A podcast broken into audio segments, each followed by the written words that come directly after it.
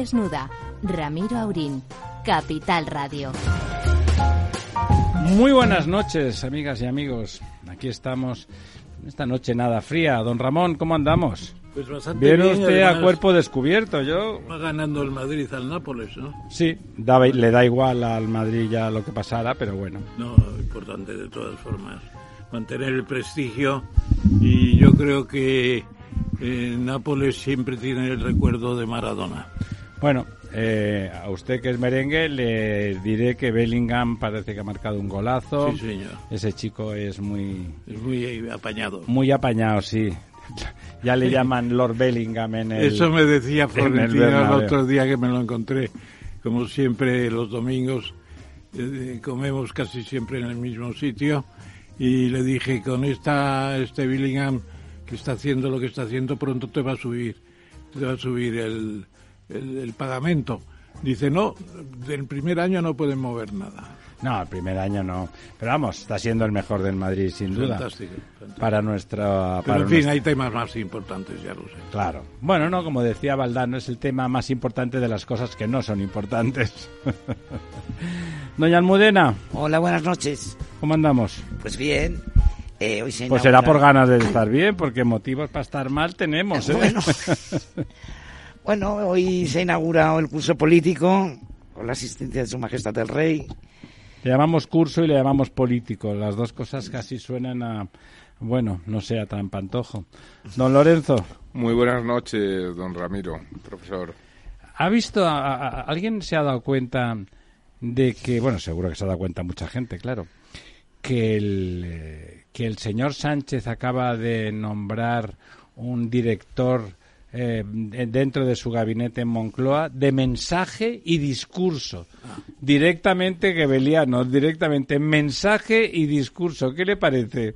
Para que quede claro que de lo que se trata es de liarla y menearla. Es lo que el cateto llamaría la casa del speechmaker.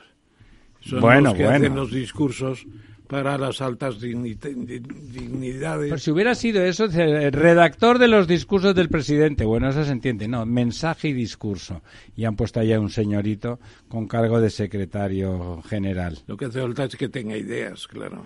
Bueno, las ideas, que todas son malas las que salen de aquella Sí. casa. Sí, pero por ejemplo el eslogan esto va como una moto duró solamente tres días porque dejó de ir como una moto enseguida, ¿no? Y además es una expresión que habría extrañado John Maynard Keynes. Mm. Va como una moto. ¿Por qué le habría extrañado? Porque no lo habría dicho nunca. Bueno, claro. Hablando de economía, fue una genialidad. Va como una moto y mire usted si se puede ir mejor en un... En un, En un cohete, por ejemplo. en un, en un- un co- un cohete de los que hablábamos abajo, de 17.000 kilómetros la hora. Y el rayo láser, 300.000 Lamentablemente, kilómetros por, Por segundo, segundo. por segundo, Por porque son. Lamentablemente esos cohetes sirven para, para llevar bombas de un sitio a otro y luego dejarlas caer y que exploten con la consiguiente mortandad. Ya sé que somos muchos, pero parece una forma poco apropiada de control demográfico, ¿verdad? Eh, bueno, saludamos a don José Ángel Sande Cortizo, que nos acompaña desde este momento, pero que en realidad eh, es almirante, almirante de la Armada, eh, retirado, y que, pero que bueno, viene porque después a las diez y media vamos a hablar, pues eso, de cosas de barcos y de cosas de la Armada. Don José Ángel, ¿qué tal está usted? Encantadiño, que dirían en mi tierra por la compañía. Almudena, Encantada, Profesor. muchas gracias. señores, Pues y está- optimista también. Pues qué suerte tiene Comparto el usted. optimismo. Bueno, Sí. do- doña Eh, Almudena disimula aquí, se pone Sí. optimista y luego en el despacho lo que se pone es feroz, sabiendo que No. todo está a peor. Yo quería, al hilo de lo que ha dicho Ramón de, y ya has dicho tú del mensaje y discurso de este departamento, ¿no? Que- Sí, que sí, es creado. una dirección, una dirección dentro de Moncloa. que por mucho mensaje y discurso augura una legislatura muy complicada. Y hoy ya eh, hemos visto los primeros roces entre Calviño y Yolanda Díez por el tema del subsidio de desempleo. Calviño quiere eh, que mm, una- un parado, si renuncia a un trabajo, eh, pues se recorte el subsidio de desempleo, como hacen en muchos países europeos. Y Yolanda Díez no está por la labor. Claro, no está por la labor porque son un colectivo muy grande con un voto y si le dan 450 euros por no hacer nada y no buscar trabajo y pasearse como él quiere, pues mejor que mejor, seguro que le va a votar. Es- Sencillamente no es, no es, eh, digamos, una compasión ni una, una solidaridad, es comprar votos. Claro, claro. Bueno, ahí tendremos que ver, ahí tendremos que ver si se cumple o no el orden del vicepresidenta primera, Claro. vicepresidenta Segunda. o tercera en el caso de la señora Yolanda Díaz, ¿no? O sea, que, Se que- supone que Bueno, lo que la ocurre- señora Calviño co- es coordi- coordina todas las áreas Sí, sí, la señora Calviño está- coordina, pero la señora Yolanda Díaz tiene debajo Tiene del votos. bolsillo ve- 30 diputados y por lo tanto, pues, eh, pues ahí tenemos ese individuo, el señor Urtasun, que no sé que le han, le han nombrado algo también notable, que decía que estaba requería recordar a doña Gloria Fuertes, que todas la recordamos como una gran narradora y una adalid del feminismo que lleva muer- 25 años muerta y decía ya medio lustro sin Gloria Fuertes en una demostración de dominio del español y de la lengua formidable. Bueno, pues esos son los dirigentes que tenemos. Entonces, pues, Eh, es, es detalle, es ministro de Cultura. pues el ministro de Cultura Claro. Señor Ernest Urtasun. El ministro de Cultura cree que medio lustro son 25 años. De ahí para arriba. Ya no quiero nombrar a, a literatos y personajes teatrales que pensará que son jugadores de fútbol, seguro. Y la portavoz del gobierno y en la rueda del Consejo de Ministros también debería recibir clases de lenguaje, porque ha dicho insultos y soeces. Insultos y soeces, ¿no? Eh, O sea, o sea Bueno, que eh, pero es que es el tono. Ahora nos dirá alguno que nos claro, sois unos elitistas, que no, oiga, que no, que eso Las nos lo enseñaban soeces. en el colegio del barrio, que no, que no, las que no es verdad. Le veo con cara No, no, es patidifusa. que yo creo que eh, lo que ha dicho nuestra querida colega tiene su intríngulis, porque, eh, ¿cómo has dicho? insultos y que el- líder de la que oposición yo creo que no podía decir es, es un sustantivo y soeces es, Es un, un adjetivo. calificativo. Un adjetivo, un claro. adjetivo calificativo. Claro. Por eso. Ahí está la cosa, sí. Claro. No se dicho- pueden considerar análogos ni similares. Claro. Pero son distintos. Bueno, pues ya totalmente, ¿no? O sea, es decir, era decir zapatos y hermosos. Bueno, y yo defendería a la señora Magazo, que se llamaba, me parece, o Matagatos, Bazagatos. Mazagatos, Sofía Mazagatos. Ah, el candelero. Confundió candelero con candelabro. Al fin y al cabo, un candelero es lo mismo que un candelabro, pero muy primitivo. Pero muy sencillo, Muy sí. sencillo. Al menos una- tienen que ver una viga, de, una viga de madera con unos pinchos para poner velas. Eso es un candelero. Un candelero. Un candelero. Eso es un candelero, el pincho. Don José Ángel, Y hay que hablar al micrófono. Y, y candelabro ya es cada vela con su con su No, apoyo. el- claro, el candelero es simplemente un portal. Bueno, más cosas de Es estas mucho del más gobierno. un candelero, eso me llega al corazón. un candelero es donde Van las se candelas. ponen las cadenas que protegen a los marineros, a los marinos Eso que además de circulan por cubierta para que no se Eso- caigan a la mar. habría que ver en la RAE qué número de acepción tiene eso. Sí. Que por cierto, yo me encuentro aquí en terreno ajeno, solo en parte, ajeno, porque a los militares, que por cierto también estoy en situación de retiro, no retirado, hay una pequeña diferencia. Aquí siempre los militares son bien recibidos en esta mesa. Gracias, lo, sé y lo noto. Pero quería hacer una eh, salvedad, en el- una observación, dado el cariz de la charla. Los militares, hasta el 78, hasta 1978, podían ser elegidos y algunos incluso eran senadores o diputados por derecho propio. A partir del 78, los militares no podemos ser elegidos diputados, No son senadores, elegibles, no son elegibles. Perdón, no bien expresado. No son, gracias, no son elegibles ni diputados ni senadores mientras están en activo y por ley orgánica a los militares no se les permite eh, emitir opiniones en asuntos políticos. Cuando Lo cual es un prejuicio fruto de nuestro anterior régimen, porque luego son no ciudadanos. comparto del todo ese, ese asun- esa ¿Le parece bien al almirante que no que haya Sí. restricciones a la opinión política del militar? No entro en mucho, pero a priori diría que sí, que me parece bien por el aquel de que detentamos la fuerza. Claro, claro. Ergo, si los tres poderes legislativos han de ser independientes y no tienen la fuerza, nosotros que tenemos la fuerza, aunque obedientes a lo que manda el jefe supremo de las Fuerzas Armadas y alguna otra cosa más que no, no, no, Que es el no rey. sería capaz. No había caído, gracias. Claro que, perdón, perdón. Claro, no, si, pero a lo si que lo voy, digo por algunos. a lo que voy. Pero el rey, Nos está prohibido emitir opiniones y en- en mi- por mi parte lo- estoy totalmente de acuerdo. Y solo cuando dejamos de estar en activo. Pero, y aquí esto ya es muy personal, yo no me atrevería a emitir opiniones políticas para evitar que la opinión, mi opinión o la opinión de los que ya no estamos en activo, se considere un reflejo de los que están en activo todavía. Es una restricción, si quiere, propia, a lo mejor, de Bueno, quien se ha criado entre corredoiras, nieblas, etcétera, para evitar que Es una- le achaquen a otros. es una prudencia. Gracias. Es una prudencia. prudencia. no, pero está muy bien Perdón. que se hagan esos temas. Y yo diría que el artículo 8 de la Constitución, que es muy importante, que dice que las Fuerzas Armadas defienden la independencia de España. Luego, defienden el- la integridad territorial. Y luego defienden la ordenación constitucional. Es un artículo tremendo. Lo que no hay una ley orgánica, ni tiene por qué haberla, para decir cuándo esa defensa tiene que entrar en acción.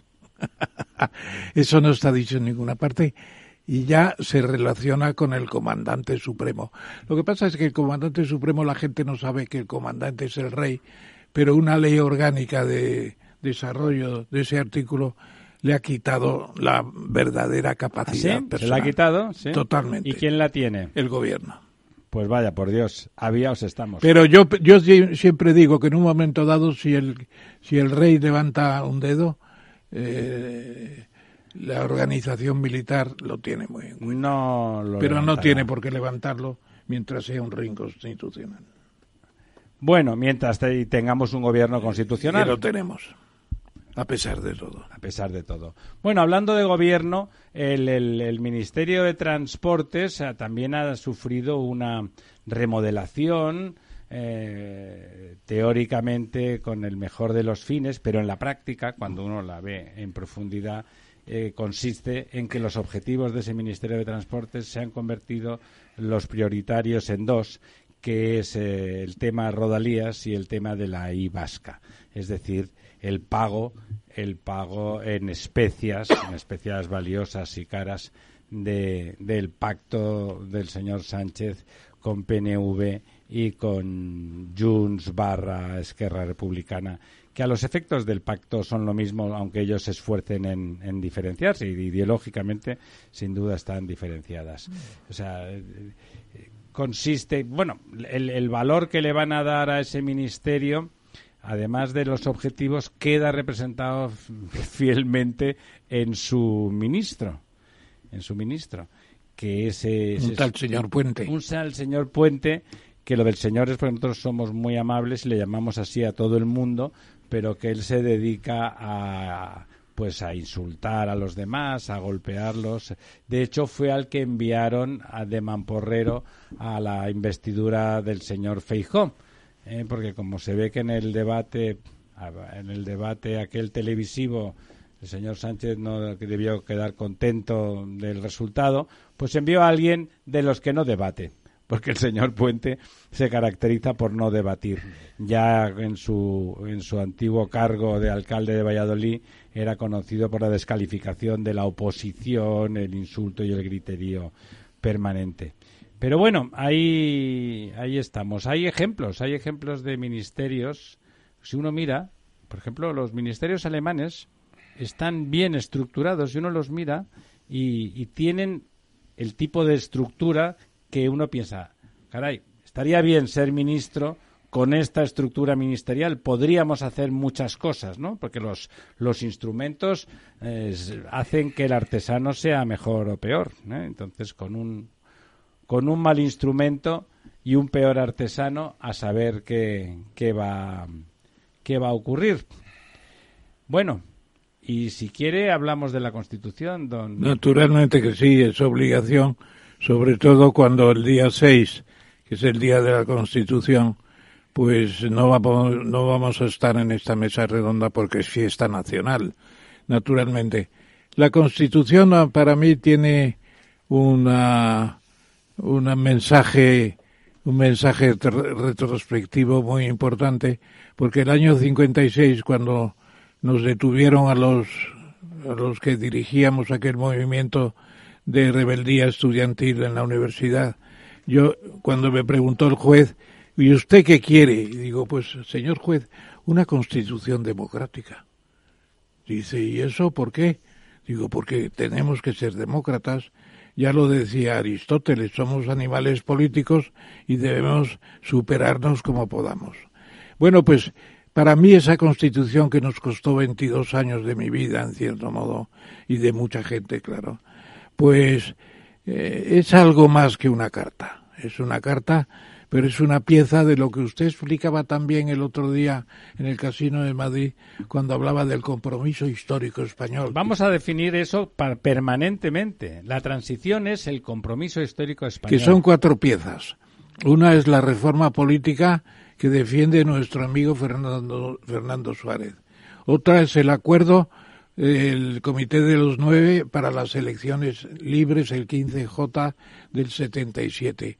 Otro es los pactos de la Moncloa, que es la sanificación económica del proyecto y cuarto, la Constitución. Eso es el compromiso histórico que en España se pudo conseguir y que en cambio en Italia, donde se inventó la expresión, pues no se consiguió porque asesinaron a uno de sus protagonistas, Aldo Moro, para que no lo hiciera, el compromiso histórico con el Pichí, con el Partido Comunista, y relegaron a Enrico, Enrico Berlanguer totalmente.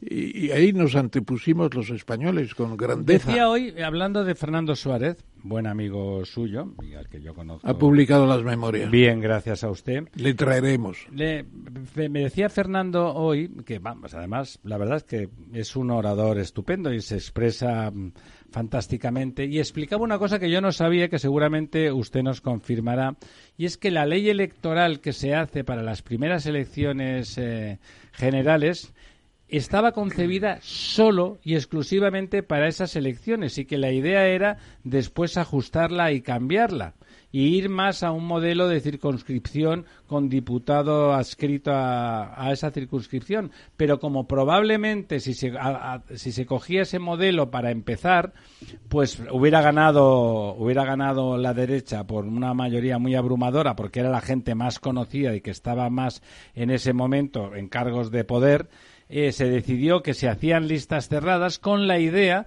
de después modificar esa ley que nunca se modificó. Nunca se modificó porque ¿Está usted de acuerdo el compromiso histórico, las cuatro piezas son de consenso. Y, un, y la ley electoral también era de consenso. También, todo.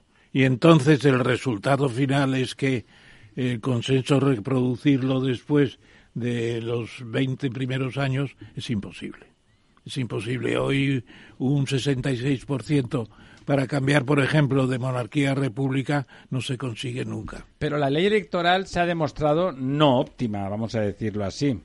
En aquel momento podía tener un sentido, y lo decía Fernando Suárez, tenía sentido para hacer más equilibrada aquella elección, las listas cerradas y el voto a unas siglas hacía más fácil que fuese... Evitar el fraccionamiento de pequeños partidos y el 5% para llegar a, a computarse. ¿eh? Eso es muy importante también. Sí, pero solamente para los para los partidos nacionales, no para los autonómicos, ¿no? Exactamente, que ahí está el problema también de que se da un predominio a los nacionalistas y separatistas. Claro, entonces resulta que partidos que han conseguido como ciudadanos o el propio PC en su momento eh, tenían un número de votos en todo el país significativo, digámoslo así, eh, conseguían muy pocos diputados y con muchos menos ciudadanos. Perdían votos por todas partes. Efectivamente. Y sobre todo lo que perdían era eh, diputados. Sí, sí, Perdían diputados. claro, perdían. Yo me acuerdo, el PC, por ejemplo, tenía en las primeras 20 diputados. Si hubiera obtenido eso en otros en otras circunscripciones, podría haber llegado a 35 por lo menos y no fue posible porque que, que hacía un voto de diputado, por ejemplo, en, en Santander, de diputado del PC, pues imposible. ¿eh? O en, la propia, qué sé yo, pues Gerona tampoco. A mí me ha parecido, hoy de los, lo estaba contando en otra emisora, don Fernando, y decía eso que realmente incluso había el acuerdo, el consenso con también con los partidos de izquierdas que llegaban y que no, estaban fuera del régimen y que de alguna forma eh, pues eh, con la ley de reforma política podían presentarse a las elecciones, que la idea era cambiar esa ley, que las listas cerradas todo el mundo sabía que llevaba una partitocracia que nunca era muy eficaz y que generaba una cierta casta política y no políticos electos, ¿no? Se cambió en algunas cosas, por ejemplo, se retiraron los parlamentarios por designación real, concretamente los senadores, y los senadores regios desaparecieron, lo cual a mí no me gustó mucho porque yo creo que como en Italia hay unos hay unos eh, eh, senadores de, honoríficos que son gente muy importante y tienen méritos para estar ahí con su sabiduría. Bueno, lo que pasa es que entonces el que elige debe de tener la categoría moral de elegir a esos que realmente tienen mérito. Hombre, eran designación regia. Y no nombrar a la señora Delgado, fiscal general, militar, Julián Marías, José Cela, señor Espotorno, Ortega Espotorno, creador del país y de Alianza Editorial. Y, nieto o sobrino de, de, Ortega y Gasset, ¿no? Bueno, hijo. Hijo, el hijo es Ortega Espotorno es hijo de Ortega y Gasset. Muy interesante el, el senador vitalicio, además, pero no eran vitalicios, eran por designación de cada cuatro años, me parece. Bueno, además está bien que se pudieran ir sustituyendo y haciendo contribuciones. Bueno, pues aquel compromiso histórico español, que fue el, gran consenso, también don, don Fernando señalaba, señalaba una cosa que es una obviedad, pero que ahora que está de moda vituperar al emérito, como decía bueno, pues el emérito en su vida privada sin duda tiene algunos episodios manifiestamente mejorables y que si él fuera un personaje estrictamente privado, pues bueno, quedaría en su vida con alguien en el que nadie debería de meterse, al ser eh, el personaje, el ciudadano, el primer ciudadano de, España, pues bueno, digamos que quedaba eh, eh, expuesto en la picota. Dicho eso, decía, la gente no tiene en cuenta que el rey Juan Carlos hereda todos los poderes que le da el dictador inmediatamente se dedica a desmontar esos poderes y a renunciar a ellos y para eso constituye ese gabinete entre don Torcuato, eh, el propio Fernando Suárez y, Adolfo Suárez, ¿no? Exactamente. Eh, precisamente mañana en Pozo Blanco, provincia de Córdoba, donde está COVAP, la gran cooperativa del porcino, sobre todo excelentes jamones, pues eh, eh, Santiago Muñoz Machado, que es eh, además director de la Real Academia Española, nos convoca, nos convoca a los de la transición, va a ir Fernando Suárez, voy a ir yo. ¿Va usted a Pozo Blanco mañana? mañana voy a Pozo Blanco. A comer jamón sin vergüenza. El jamón ya me lo regalaron antes. pues voy con, con Alfonso Guerra también, Cospedal también en representación, supongo, de, de lo que fue el PP inicial, etcétera. Y creo que tenemos, tendremos una buena sesión en honor de la Constitución. Va a ser interesante. Con don Manuel Muñoz Machado, que es un personaje sin duda poliédrico en el buen sentido de la palabra. tiene unas intervenciones en el pleno de la academia excelentes. Eh, tuvimos hace poco una sobre eh, inteligencia artificial. Bueno, aquello fue una, una, fue una, una delicia.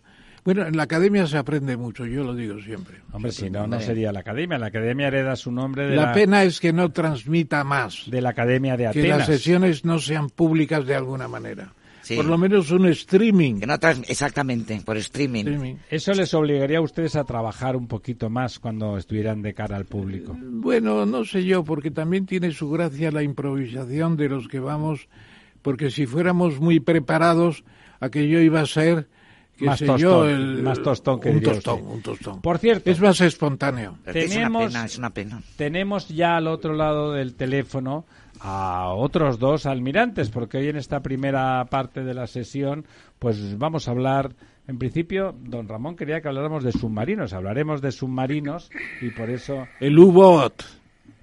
Que- hablaremos de submarinos, pero también hablaremos de más cosas, porque tener militares eh, en este momento del mundo, pues no es cosa menor. Además, ya saben ustedes que además de nuestro invitado en la mesa, don José Ángel, tenemos a don Lorenzo, que es alférez de navío. En la reserva. Ahí donde lo ven, entre, además de sus múltiples carreras eh, de verdad académicas, tiene también esa, que es otra carrera a la que fue de motu propio. Eh, vamos a recibir a nuestros almirantes con una cancioncilla, eh, bueno, dedicada. que les va a gustar.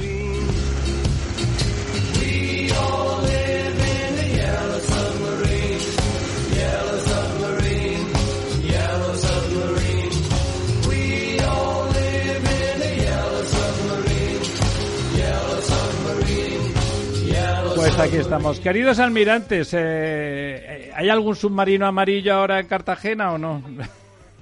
Eh, no, desgracia- gracias a Dios no son ya amarillos.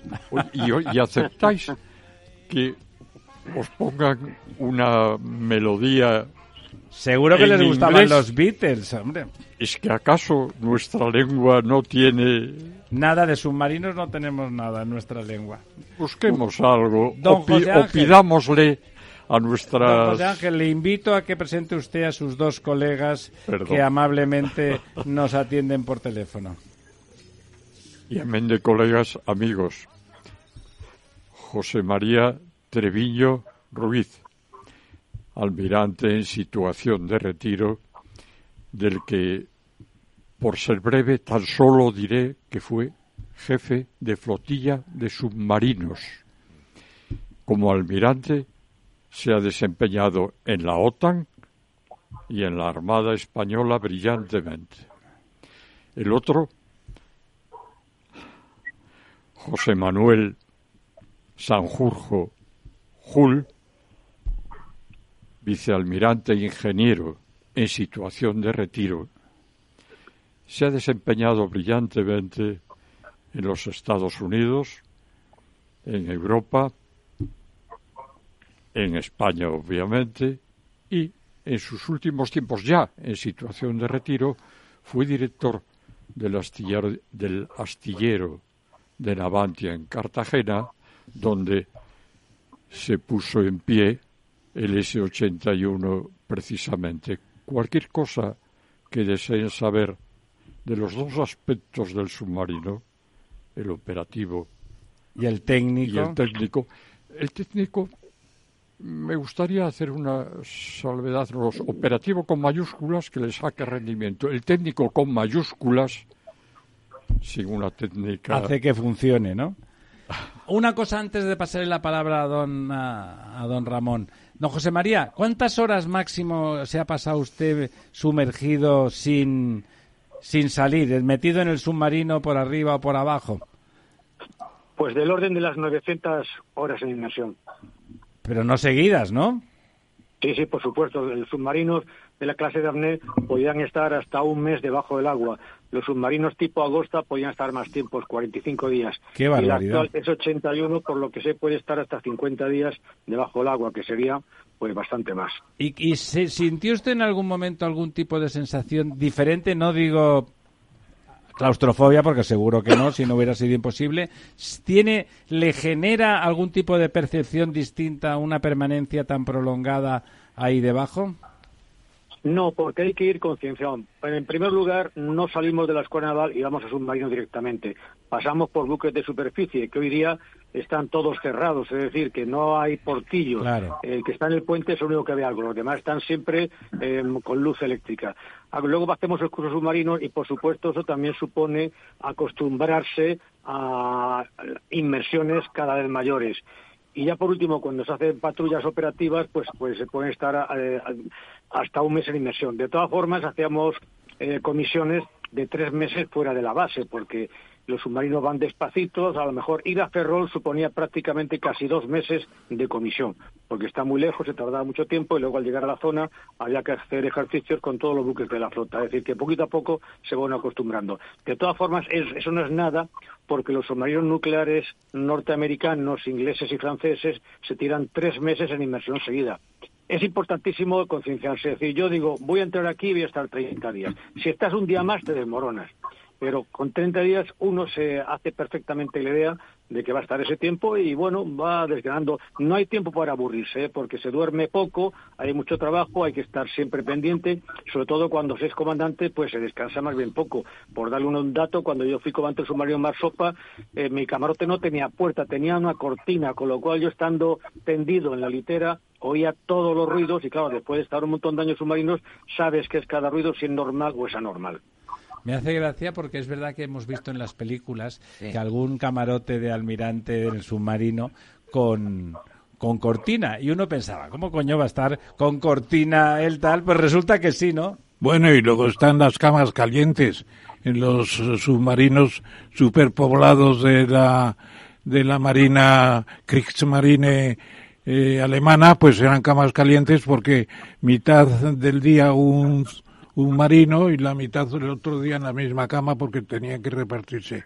Pero yo, almirante, estuve una vez en Cartagena y me invitaron a subir a un submarino, el Siroco, de la serie aquella de los cuatro grandes vientos. Y lo que, le preguntaría, ya para entrar en materia, aunque estamos ya en materia de hecho, es ¿qué significa la serie 80? ¿Qué significa el S81?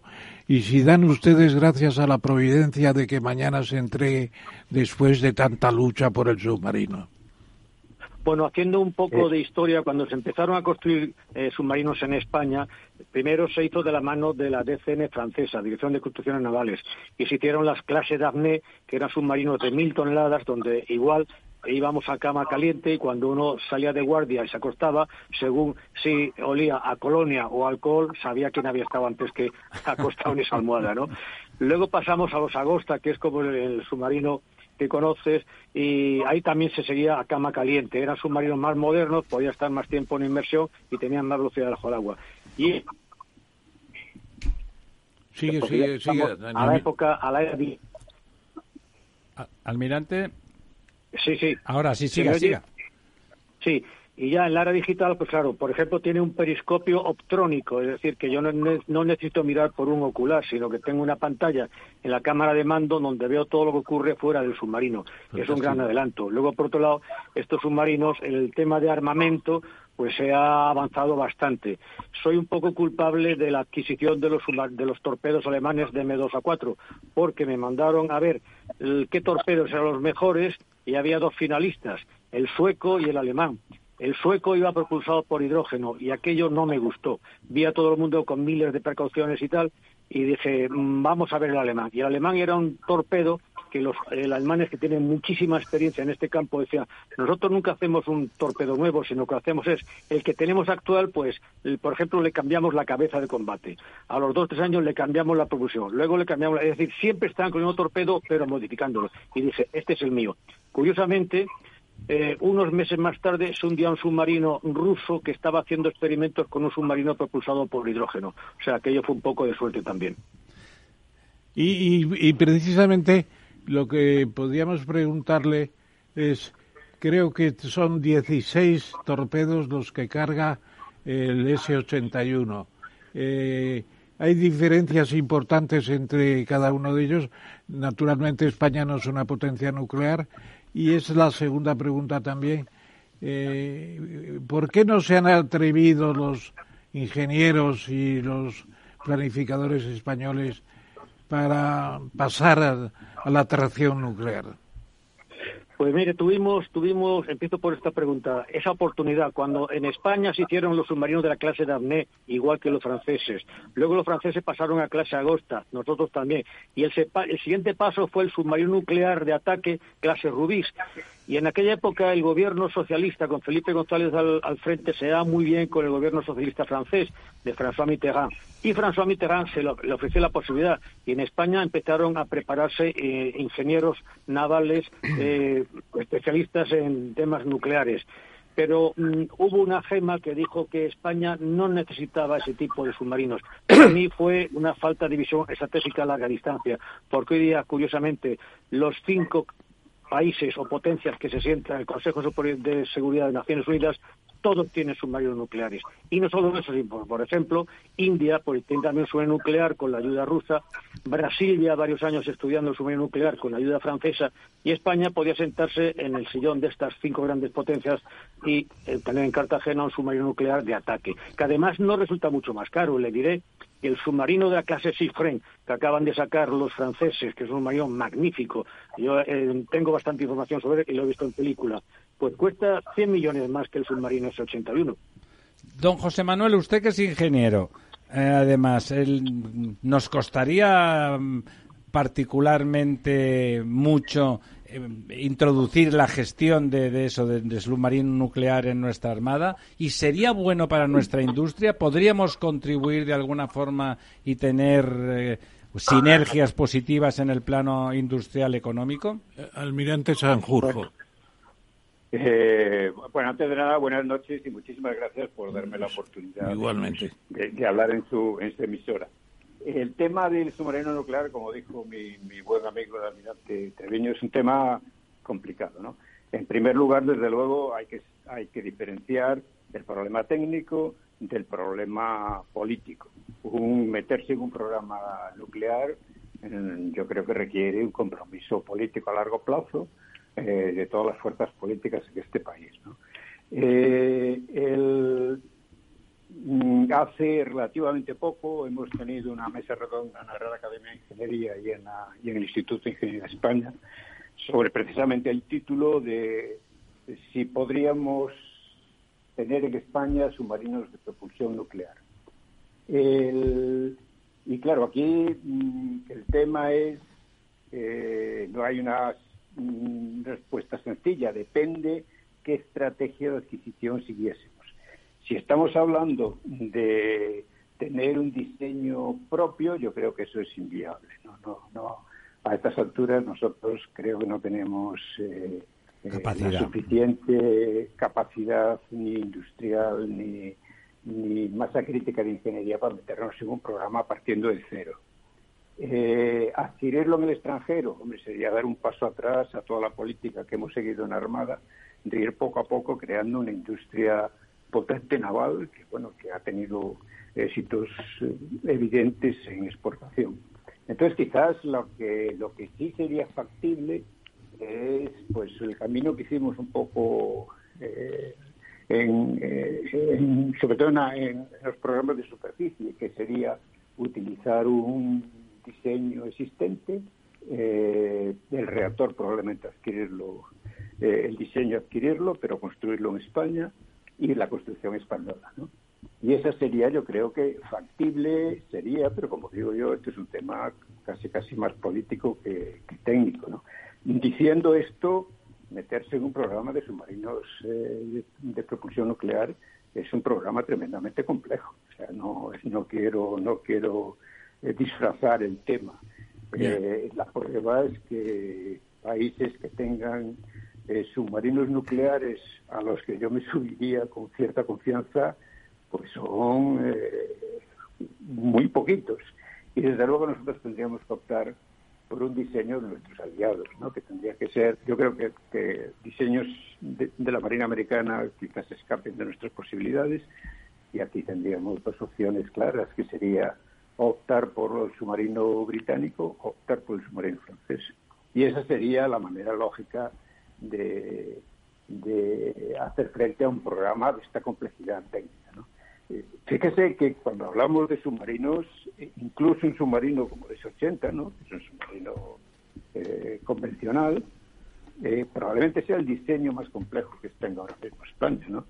Y la complejidad viene, ustedes, yo creo que es bastante intuitivo, que no es únicamente diseñar una, una plataforma que sea capaz de de, sumergirse, porque eso verdaderamente hace ya casi 100 años que se puede que se puede lograr, ¿no? Pero aquí estamos hablando de un submarino que tiene un, nivel de, automatización tremendo, un submarino con propulsión anaeróbica, no dependiente del aire, y con misiles de ataque de superficie y de tierra, Y yo creo que es intuitivo también la cantidad de, de diferentes áreas de ingeniería que hay que integrar en un submarino. Por eso yo creo que, vamos, que yo creo que hay que poner en, hay que poner en valor lo que supone para España que hubiésemos sido capaces, y mañana la verdad que es un gran día, no solo para la Armada, ¿no? sino para, para la industria nacional, de ser capaces de, lograr un diseño totalmente nacional. Yo creo que debemos estar orgullosos. Y, y en cuanto a la pregunta, dice usted, de lo que supondría para la industria, hombre, yo creo que para la industria nacional un programa de submarinos nucleares sería un tractor tecnológico tremendo.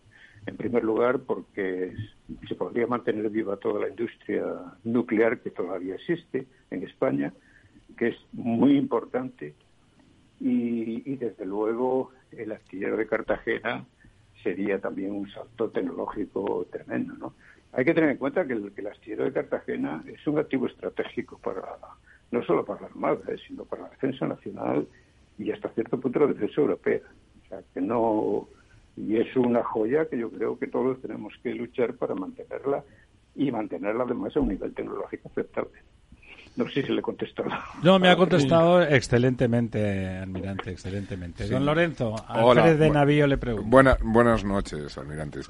A mí me gustaría que, nos aclararan, bueno, quizá eh, le, haría una pregunta a cada uno de ustedes, al, almirante Treviño, quizá más de estrategia, en el sentido de que las armadas del mundo se, se diferencian o se dividen en armadas con portaaviones o no portaaviones y armadas con submarinos o no submarinos. Es decir, el submarino es un arma realmente estratégica eh, para una armada y un ejército en general en su proyección, etcétera. Me gustaría, almirante, si pudiera aclararnos y explicarnos por qué se marca ese diferencial tan grande entre aquellos ejércitos armadas que, que tienen el arma de submarino o que no lo tienen, es decir, cuál es el diferencial real. Y luego otra pregunta, estamos, yo creo que ha habido un antes y un después la política de defensa en España y probablemente en todo el mundo, que ha sido la guerra de Ucrania. Es decir, a partir de la guerra de Ucrania, en España empiezan a relanzarse muchos programas de defensa, eh, de inversión en armamento, etcétera, que estaban un poco en el limbo ahí esperando sin, sin tener recorrido.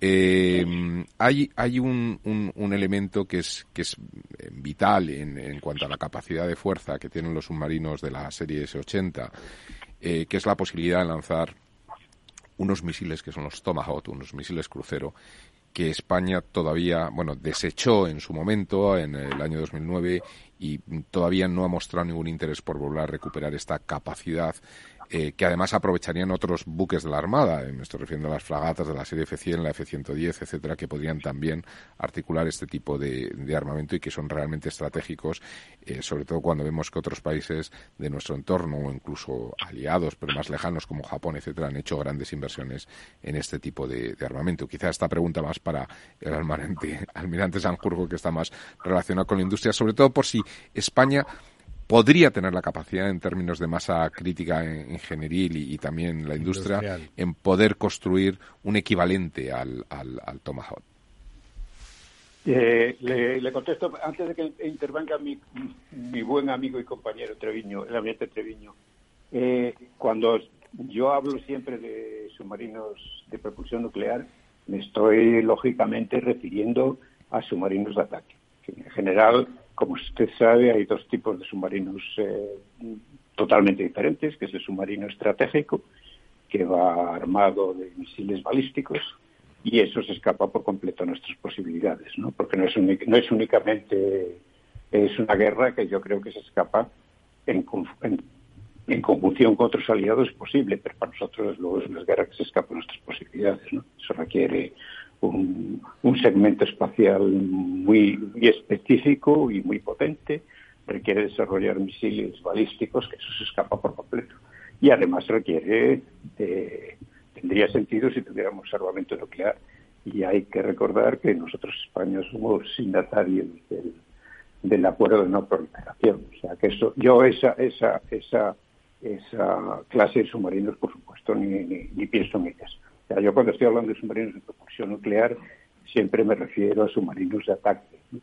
El submarino de ataque es un submarino mucho más pequeño, estamos hablando de a lo mejor 6.000 toneladas en, en inmersión, 6.000, 7.000, nosotros estamos hablando de submarinos por encima de 10.000 toneladas, es otra cosa completamente diferente.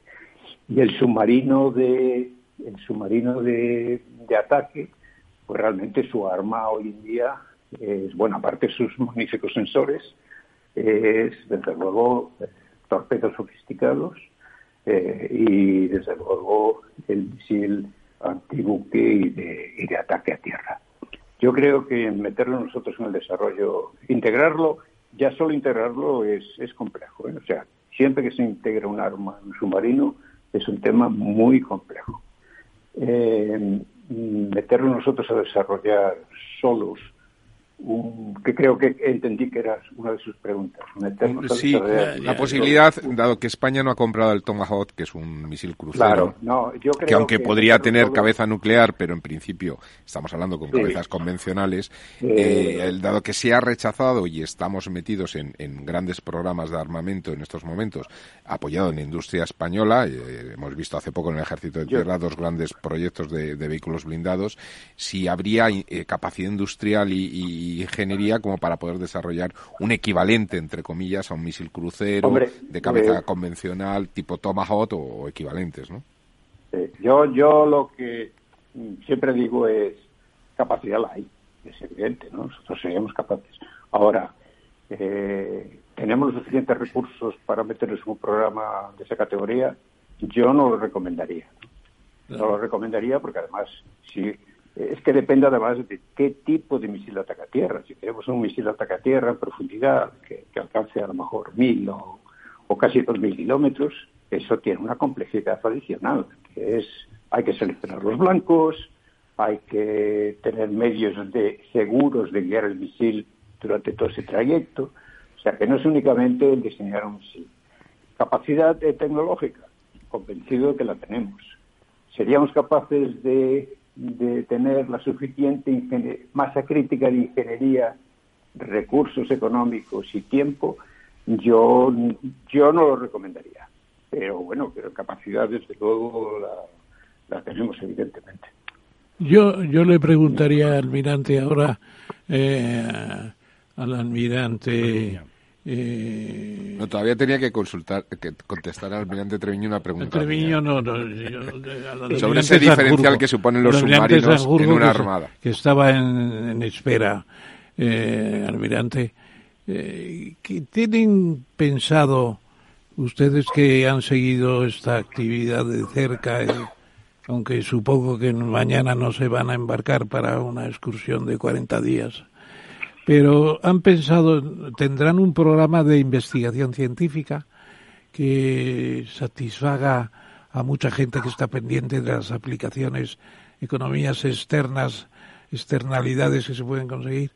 Y dentro de esos estudios, a mí de jovencito me causó mucha sensación que en el Nautilus hubiera un estudio especial de la telepatía y que se hizo una telepatía y el, el, submarino estaba bajo el hielo polar del norte y la telepatía se hacía con eh, la bahía de Chesapeake, donde está en Nápoles, me parece. Bueno, ¿tienen algún programa similar a este? ¿Telepatía? Pues mire, eh, realmente no, de telepatía no. Lo que se hace y se investiga muchísimo es acústica.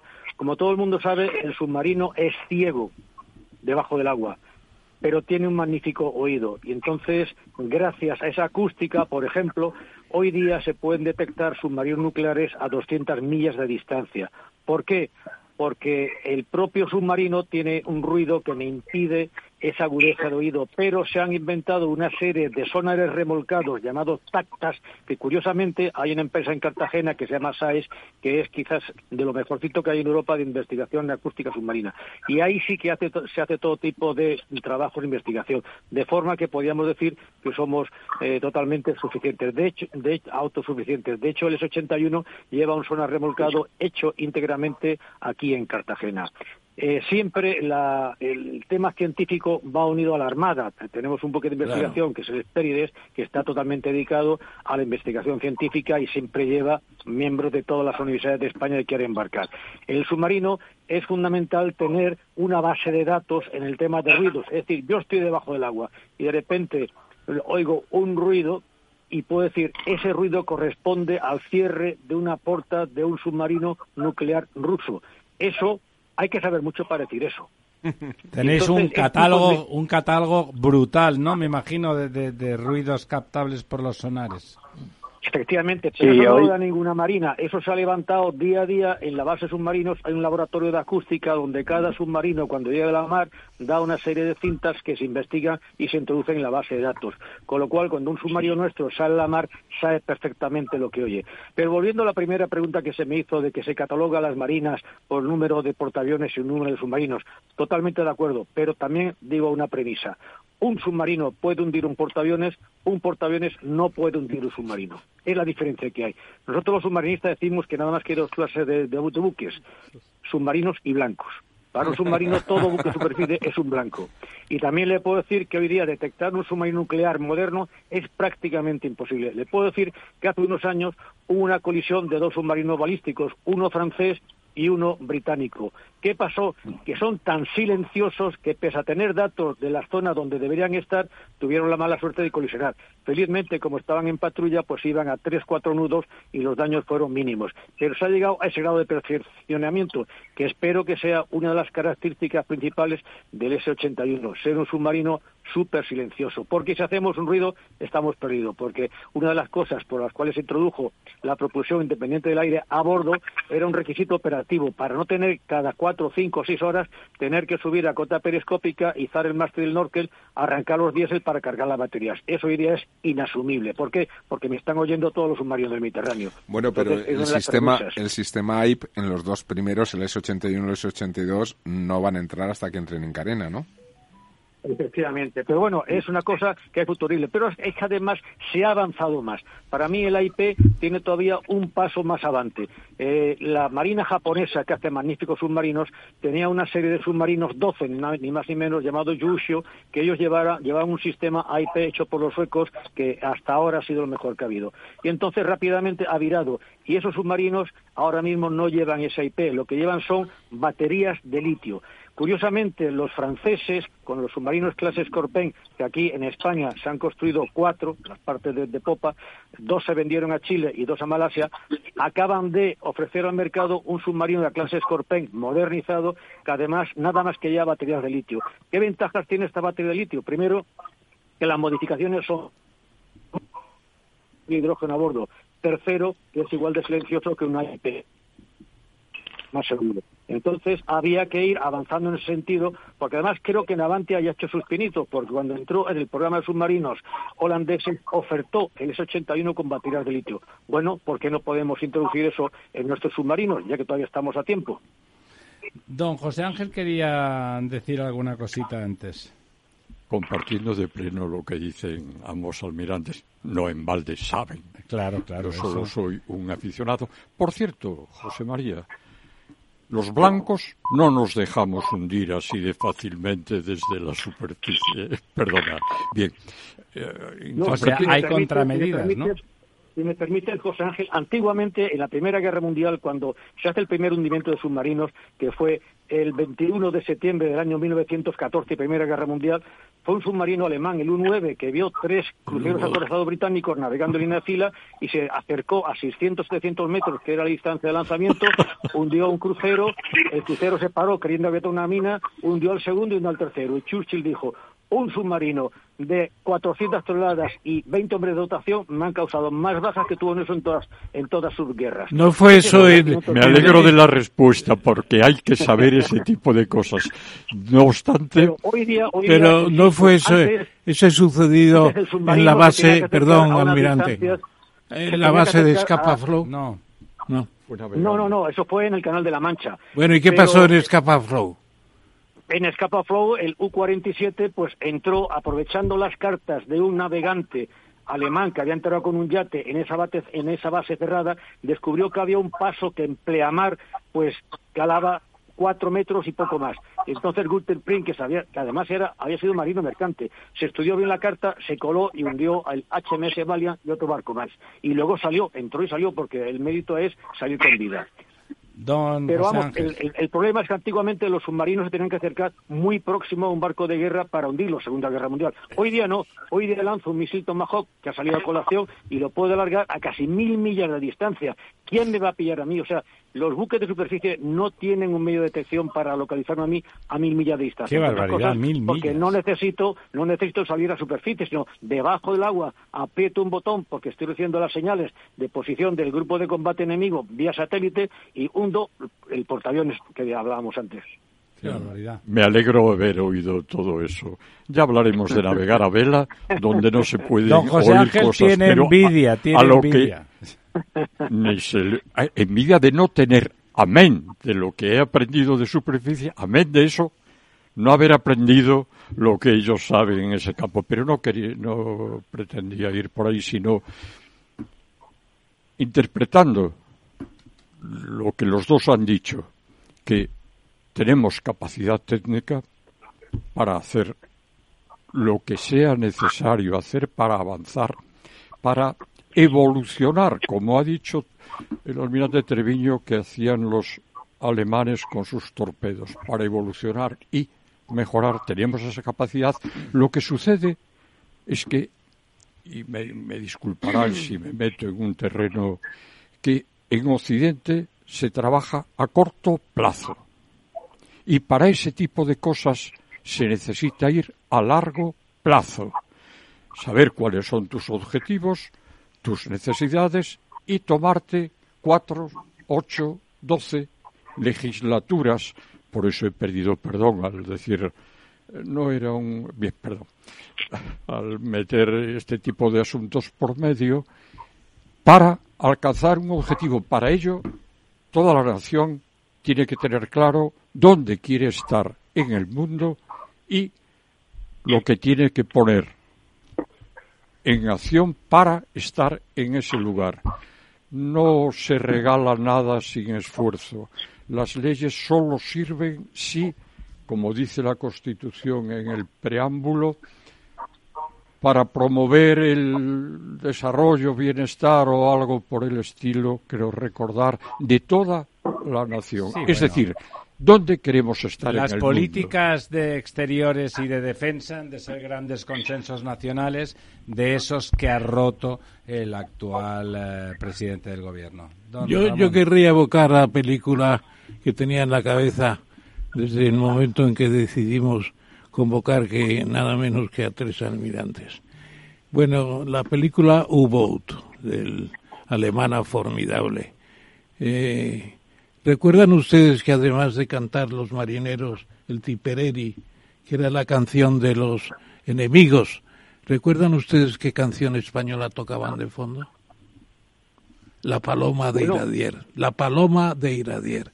¿Se sigue tocando en los en los submarinos españoles? No, en los submarinos españoles eh, las canciones suelen ser canciones españolas.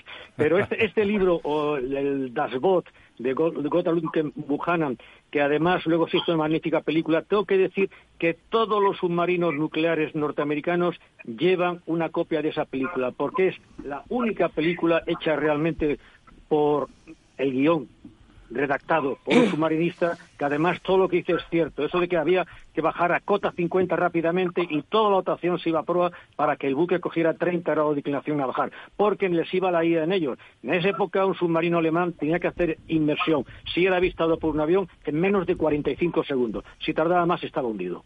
Entonces es, una, es un libro magnífico que además creo que esa película está mm, todavía en vigor en casi Bueno, yo la habré visto cuatro o cinco veces y me acuerdo muy bien de las canciones que lo hacían muy bien, muy bien.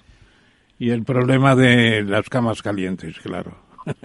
Como decía, alcohol o qué más? Eh, o colonia. O colonia o no sé qué, alcohol. Bueno, lo otro ya sin, ya sin nombrable. no, pero una pregunta última por lo menos en lo que a mí se refiere con la venia de nuestro director, es, vamos a ver, eh, los rayos láser pueden significar el final de los de los misiles eh, convencionales, porque claro, un misil puede llegar a 17.000 kilómetros por hora, que han dicho, ¿no? Sí, es una barbaridad. Pero un láser son 300.000 kilómetros por segundo, como la velocidad de la luz, casi. Sí, el problema es que ¿El DAS se va a revolucionar la artillería y la misilería? El problema es que el alcance, ahora mismo un misil, un misil puede llegar a 10.000 kilómetros de distancia, que son misiles intercontinentales, y sin embargo un rayo láser para poder destruir un avión, que es lo más próximo que tengo, pues me hace falta muchísima energía y el alcance es muy limitado y eso es, eh, un, lógicamente, un obstáculo muy importante. Ahora mismo está prácticamente en base experimental. Sin embargo, los eh, misiles ultrasónicos e hipersónicos no hay ningún medio actualmente capaz de detenerlo. Es decir, ahí me larga, por decir, un señor del este, un misil hipersónico y mis medios contra misiles ahora mismo no están diseñados para pararlo. Y es un problema muy importante porque hemos visto que hay fragatas en la guerra de las, de las Malvinas, un solo misil eh, Exocet largado por un avión eh, argentino hundía una fragata, cosa que por ejemplo la Segunda Guerra Mundial... La Sheffield, la Sheffield se llamaba. Correcto, esa fue la primera Sheffield. muy bien. Sí. Si me permite, pero perdieron, cinco, perdieron cinco fragatas. Si me permite, profesor. Sí, San general, digan, digo, almirante. Un, par de comentarios. Que eh, el láser, como decía mi, mi compañero Alberto Treviño, el problema que tiene el láser eh, es realmente eh, es de puntería. Para que el láser tenga eficacia, el, el punto en el que se concentra el láser tiene que ser tremendamente preciso, si no esto es como, como se hace con la lupa, ¿no? Con el, con el sol. Si no es eso, el láser pierde muchísima eficacia. Y luego es relativamente fácil eh, defender un misil contra láser, ¿no? Con, bueno, con, con cerámicas, etcétera, etcétera. O sea que como defensa antimisil, a no ser que se vaya a lo que en su día hubo, la guerra de las galaxias y tal, de momento, contra un misil es complicado, contra un avión no es tanto, y desde luego el láser yo creo que tiene un papel fenomenal, que es eh, la defensa antidrón. los drones hoy en día pues están revolucionando el campo de batalla en, todos los aspectos. Y ahí sí que el láser eh, tiene, tiene eficacia, ¿no? Porque bueno, el, está muy cerca el dron, está muy cerca, claro. Tiene poca velocidad, está cerca, entonces ahí sí que es, que es muy eficaz. Y lo que comentaba eh, Leonete Treviño también de los misiles hipersónicos, eh, vamos, normalmente ya llamamos hipersónicos porque son capaces de volar a, por lo menos a más de siete veces la velocidad del sonido. Entonces esto evidentemente, si, si fuese tan puro, eh, como decía él, prácticamente todas nuestras defensas eh, eh, antiaéreas, sobre todo navales, están en deficiencia porque el tiempo de reacción que tenemos es muy es muy corto. Pero también hay que tener en cuenta que yo creo que se está hiperbolizando el papel del misil hipersónico.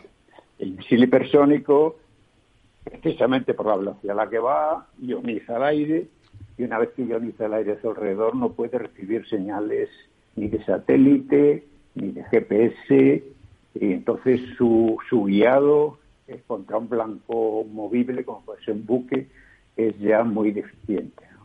Eh, y la única manera que tiene hoy en día, con la tecnología que se conoce, es que a la hora de acercarse al blanco no le queda más remedio que reducir la velocidad y pasar a, a subsónico prácticamente, con lo cual estamos hablando de un misil detectable. Eh, claro, entonces quiero decir que, bueno, por razones políticas y que estamos metidos en una guerra de información y tal, eh, sobre todo los, rusos, la Rusia, eh, proclama que tiene el arma mágica y tal, pues no es tan mágica y no es tan potente como se dice, ¿no? Quizás a lo mejor en una década sí, pero no, pero no. Pues es una, es un alivio, mi almirante, es un alivio saberlo porque es verdad que como propaganda y como marketing y además a los medios de comunicación la verdad es que les encantan las magias, ¿no? O sea, les encantan contar maravillas de Alicia. Yo no creo en armas, en armas mágicas, eh, la verdad es que creo poco, creo poco. La última para don José Ángel. Como puede ver, los dos tienen, no digo los pies en la tierra, los pies en la mar perfectamente. Y esto que han añadido ahora, un arma de poco sirve si no está dentro de un sistema complejo que permite sacar obtener de ella el máximo rendimiento. Y lo que le han añadido del misil hipersónico, Está claro, recordará que durante un tiempo eh, se ponía en cuestión o había sus dificultades en la Guerra Fría los radares en la frontera con el otro bando que precisamente buscaban detectar el momento del lanzamiento para advertir, aunque fuese con segundos, con minutos de antelación, al otro lado para que estuviese atento. Y esencial lo que le ha dicho el almirante Sanjurjo. Si quiere, perdón, ya eh, así en líneas generales, un blanco fijo. Y si quiere acertar bien en el blanco fijo, tiene que bajar, poner las orejas y pasa a ser detectable. A lo que pretendía decirles que un arma no hace molino, que diría en, otro ámbito. Tiene que ser un sistema complejo. ni una golondrina primavera. Ni una golondrina verano. Excepto, excepto que lo que se quiera es la destrucción total, porque entonces te da igual. Y tiras ese misil hipersónico sobre la ciudad de Nueva York, que es un blanco muy gordo y donde vas a matar millones de personas. Pero eso está eh, claro, eso ya es. Y lo que pasa es que conozco, conozco algún dirigente que vaya usted a saber. Una puntualización con lo que usted decía. Me asombra que la desinformación es un arma poderosísima hoy en día. La verdad es la primera víctima de la guerra. Queridos almirantes, ha sido un placer, muchísimas gracias. Yo creo que nos hemos enterado de muchas cosas. Eso último, esto último sobre el misil hipersónico me parece importante. De alguna forma tranquiliza toda esa cosa de que estamos con una espada de Damocles. Bueno, es una espada, será de Damocles, pero el que la tira tiene que acertar y si uno se mueve a lo mejor no te da, lo cual, lo cual es como, como un alivio grande. Eh, queridos almirantes, sí, por favor. Si me permiten tranquilizarlo 15 segundos, sí. un solo submarino nuclear balístico, como los que tiene Inglaterra, como tiene Estados Unidos, como tiene Francia, China y Rusia, un solo submarino nuclear balístico serviría para destruir toda España en, menos de, cinco minutos. ¿Por qué? Porque llevan 192 ojivas nucleares, todas ellas muy superiores a las de 10 y 15 pilotones que estiraron la Segunda Guerra Mundial en Hiroshima y Nagasaki. Con eso ya mm, me parece que vamos a dormir bastante mal. Qué baratito, qué baratita se va a quedar la guerra últimamente. ¿Sabe lo que pasa, almirante? Einstein decía que la próxima guerra, si se utilizaba su invento del arma nuclear, sería con arcos y flechas. Sí, claro, claro. Lo que pasa que, ¿sabe lo que pasa? Que como es tan caro todo ese armamento, seguro que lo dedican a otros países en lugar del nuestro. Eso Bueno, eh, aquí hay un país que se llama Australia que ha iniciado un programa nuclear para tener submarinos nucleares después de rechazar un submarino convencional francés. Y claro, lo tiene que hacer o con Estados Unidos o el Reino Unido. Y está programado pues para finales de los años 30, es decir, que muchos años, mucho dinero. Y para hacer submarinos nucleares el, hacen falta dos factores nada más. Eso es el pacto que se firmó hace un año por el presidente Biden. Bueno, Largo El plazo. AUKUS, exactamente, ese pacto Largo entre los plazo. tres, sí. Sí. Así es, correcto. Bien. Almirantes, muchísimas gracias a los tres, eh, ha sido un placer y nada, seguiremos en contacto porque creo que la gente está bien que se entere de la complejidad y de la importancia de, De lo de- que va- de la defensa, De lo que vale un peine. de lo que vale un submarino si no le importa. Muchísimas gracias, ha sido buenas noches, Buenas noches, un placer. Almirantes. Buenas noches. Buenas noches. Muchas gracias. Somos Mazapanes Barroso. En nuestra empresa elaboramos productos con ingredientes seleccionados siguiendo una tradición artesana transmitida de generación en generación desde hace más de un siglo. Te llevamos el auténtico mazapán artesano desde Toledo a tu casa. Nos esperan fechas muy especiales en las que no puede faltar en tu mesa. Compra tus dulces favoritos en nuestra tienda online www.mazapanesbarroso.com o llamando al teléfono 92 535 3149. Disfruta del auténtico mazapán con Mazapanes Barroso, maestros artesanos con tradición y calidad desde 1890.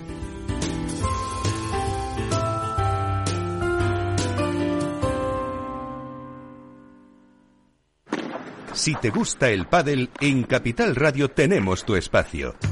Todos los martes a las 22 horas saltamos a la pista para contarte la actualidad del World Padel Tour, los torneos amateur, las novedades de las marcas y toda la actualidad relacionada con el segundo deporte más practicado de España. Esto es Padel, los martes a las 10 de la noche en Capital Radio.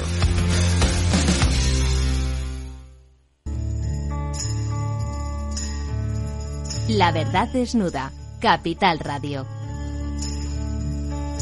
This is the end, beautiful friend.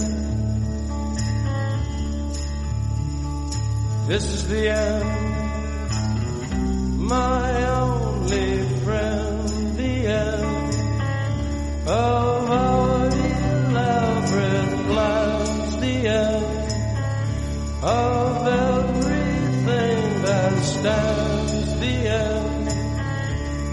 safety or surprise. The end. I'll never look into your eyes again.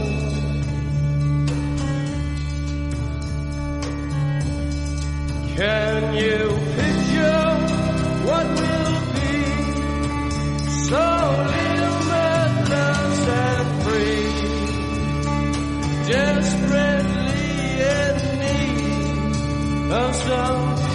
Aquí estamos de nuevo. Teníamos al otro lado del teléfono a un buen amigo, a un, a un sabio también, ¿por qué no? Con minúsculas, pero un sabio. Nuestro colega don José María Baldasano. ¿Estás ahí, José María? ¿Qué hay? Buenas noches, ¿cómo estamos? Eh, te hemos puesto esta canción, eh, que es This is the End, este es el fin de, de los dos, porque, bueno, vamos a hablar contigo de la nueva COP, que ya se me escapa, el que es la 28, la 28. La 28, la 28. Eh, sí. siempre- Empezaron en Berlín en el 95. Siempre me tiene ese, ese tono apocalíptico cada vez que con la COP se, se renueva la revisión, la reflexión sobre el cambio climático y todos los efectos eh, anejos.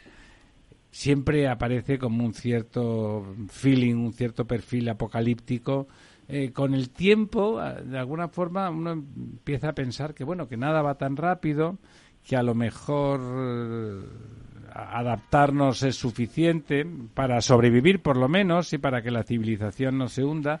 ¿Tú ves el tema, José María, muy apocalíptico? Lo veo muy complicado, muy, muy, muy complicado, sí, sí, sí. Y una razón clara es que las emisiones siguen subiendo año a año. No hemos conseguido poner el punto de inflexión en que empiecen a disminuir. Mira, hay un eh, en, los informes del, del plan del programa de, las Naciones Unidas para el Medio Ambiente, ellos han indicado eh, en el último en el 19, el 2019 indicaban que teníamos que rebajar las emisiones un 7,6% anual para conseguir ese 45 en el 2030 y prácticamente el cero en el 2050. Este año lo han subido al 8,7. Pero si miramos los números de la consultora eh, Pricewater- eh, Watercoo- eh, Ah, Watercoopers, eh, en el 2020 indicaban que esa bajada debía ser del 11,7. En el último informe de este año ya es 17,2. Y seguimos subiendo las emisiones. Pero todo eso son números, ¿no, José María? Es que todo esto son números No. y la realidad es que el mundo pasan cosas, pero me parece que de- tú eres ingeniero también, desde la ingeniería, la sensación de que, bueno, vamos a adaptarnos, porque desde luego la mitigación va a tardar mucho. Imaginemos que realmente está en nuestra mano, imaginemos que sí, va a tardar mucho. Los efectos de la reversión a partir de la mitigación, no tenemos idea de cuánto tiempo tardaría en, en reconducir las cosas a, a la no, no, situación no, no nos anterior. confundamos, no. No nos confundamos. El, llegar a reducir las emisiones es una condición absolutamente necesaria, además ya de tener actuaciones y políticas de adaptación. Porque lo que ya hemos inyectado en la atmósfera, que este año la concentración de CO2 es el 50% de las que teníamos hace 270 años, eso va a mantenerse durante cerca de mil años. Claro.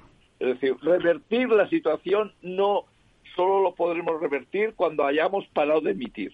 Es que la situación es así de grave. Y, te doy un dato diferente. El tema lo sabemos perfectamente, tanto políticamente como las compañías de petróleo, claramente desde los años 60. En, el- en los años 90, el número de vehículos que circulaban en el mundo era de 700 millones en este momento son de 1.400. Hemos dejado pasar el tiempo. Hemos hecho que el problema sea de una dimensión monstruosa.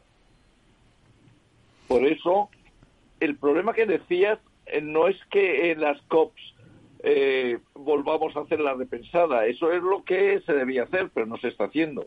Eh, es decir, los informes son continuos, no son únicamente en este momento. Perdona un momento, José. María. José María, soy Ramón Dime. Tamames. Te saludo Buenas noches, dime. Como siempre. Y te recuerdo el último dato de Laura Cano en La Razón, un artículo de ayer o de hoy. Dice que ya estamos en el 2,06 de la temperatura preindustrial. El 1,5 en muchos casos ya no existe y las mediciones, aunque todavía las medias de un periodo más largo están por debajo del 1,5 al 1,5. En cambio, Samantha Vargas, subdirectora del Servicio de Cambio Climático Copérnicus, que es el programa de vigilancia climática de la Unión Sí, Europea, sí. pues resulta que dice, ya estamos por encima del 2. Yo creo que no es verdad, Yo creo que es verdad. Lo que pasa es que hay que evitar que se consolide prematuramente ese nivel tan alto. A ver, porque No estamos dos grados por encima de la bueno, media. bueno, es un No, poco ver, cabalístico. cuidado, cuidado porque, ¿sabéis quién dijo esto del uno y medio? ¿Quién- ¿De quién es? De la señora eh, canciller de Alemania. ¿Cómo se llamaba la señora? canciller? Merkel. La señora Merkel, puso al uno y medio. Es de la Merkel. José María, Sí, eh, sí, sí, porque Nordhaus ya indicó en Cancún cambiar, los, cambiar el, el paradigma. En lugar de focalizarse en la reducción de emisiones, focalizarse en un factor de efecto como era la temperatura y él indicó, de acuerdo a sus cálculos, un do- dos grados y luego se redujo a uno y medio. Pero independientemente de esto, en este eh, hay los números eh, eh, hay que saberlos manejar. Y en este momento, a nivel global, teniendo en cuenta tanto el 30% de continentes como el 70% de océanos, el valor es de 1,2. Las expectativas es que eh, entre el 2025 y el 2000 y el 2030 ya estemos en uno y medio. Pero cuidado con lo, según porque ese 1 1,2 es un promedio y ahí en sobre los continentes el aumento ya es de 1,6 y en los océanos es de 0,9 que juega un papel de atemperar esa temperatura. ¿eh? Es decir, que sí que es verdad que sobre los continentes ya hemos sobrepasado el uno y medio. A nivel global no. Es verdad que eh, un- uno de los acuerdos diplomáticos de la- de la- de la- eh, del Acuerdo de París decía eh, dos grados deseable uno y medio, pero había dos datos que, que quedaron en vacío. Uno, ¿cuál, es, ¿cuál era la base de referencia? Ese está resuelto. Eso en el informe del IPCC del 2018 se matiza que es el periodo 1850-1900. Pero hay otro dato que no, hay otra información que no está definida y que hay fuerte discusión al respecto. Y es cuándo se alcanza, no, cuan- eh, eh, no eh, cuándo se alcanzará el uno y medio, cuándo se asegurará que el planeta ya está en uno y medio. Y ahí no hay un periodo definido. Se habla de un periodo de cinco años, se habla de un periodo de 20, se habla de un periodo de 30. Es decir, durante tal, cuántos años hemos de estar por encima del uno y medio para que diplomáticamente el Acuerdo de París eh, esté no cumplido. ¿eh? Ese es un dato. Pero en este momento, sobre los continentes, los datos son absolutamente comprobados, es 1,6 con y sobre los océanos 0,9 con expectativas de que eh, ese uno y medio ya no pu- uno puntual porque ya ha habido sí, mo- ah, meses que se ha superado en media el uno y medio pero de, u- ese uno y medio de forma ya regular de forma continua Don Lorenzo. pero hay otro Lorenzo. Sí, buenas noches, José María. A mí me gustaría, si, me lo, si me lo permites, y, y bueno, me lo permiten aquí en la Sí, mesa, hacer, hacer de abogado del diablo. Eh, hay unas salinas en la zona de Alicante que construyeron los romanos hace más de 2.000 años. Eh, uno de los temas que van vinculados a este cambio climático, esta subida de la temperatura media, etcétera, es la subida del nivel del mar. Esas salinas que construyeron los romanos, eh, bueno, pues tienen un sistema en el cual, bueno, se produce una inundación poco a poco de- del agua de la zona donde están las salinas y luego va bajando el nivel del agua, se van secando y, Por y, evaporación, bueno, y por sí. evaporación y se crea la sal marina, ¿no? Eh, Dos mil años después y, 200 años después de, de Revolución Industrial, esas salinas hechas por los romanos siguen funcionando y sacando sal con el mismo sistema y en los mismos niveles en los que el agua eh, inunda y se vacía.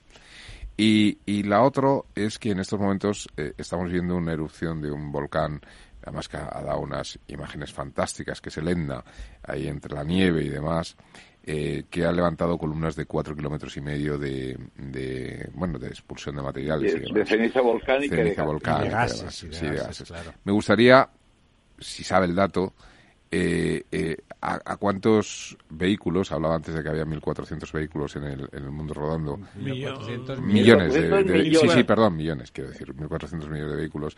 ¿A cuántos vehículos de contaminación equivale esa, eh, bueno, eh, emisiones que ha producido o está En produciendo? el el- pasado era la actividad volcánica la que producía los cambios climáticos y los calentamientos y los enfriamientos por el efecto de tapar la luz del sol por Sí, un Pero lado. da, la, ca- sí, pero da la casualidad que estamos en un periodo donde la actividad volcánica está, está siendo muy, limi- eh, muy limitada. ¿eh?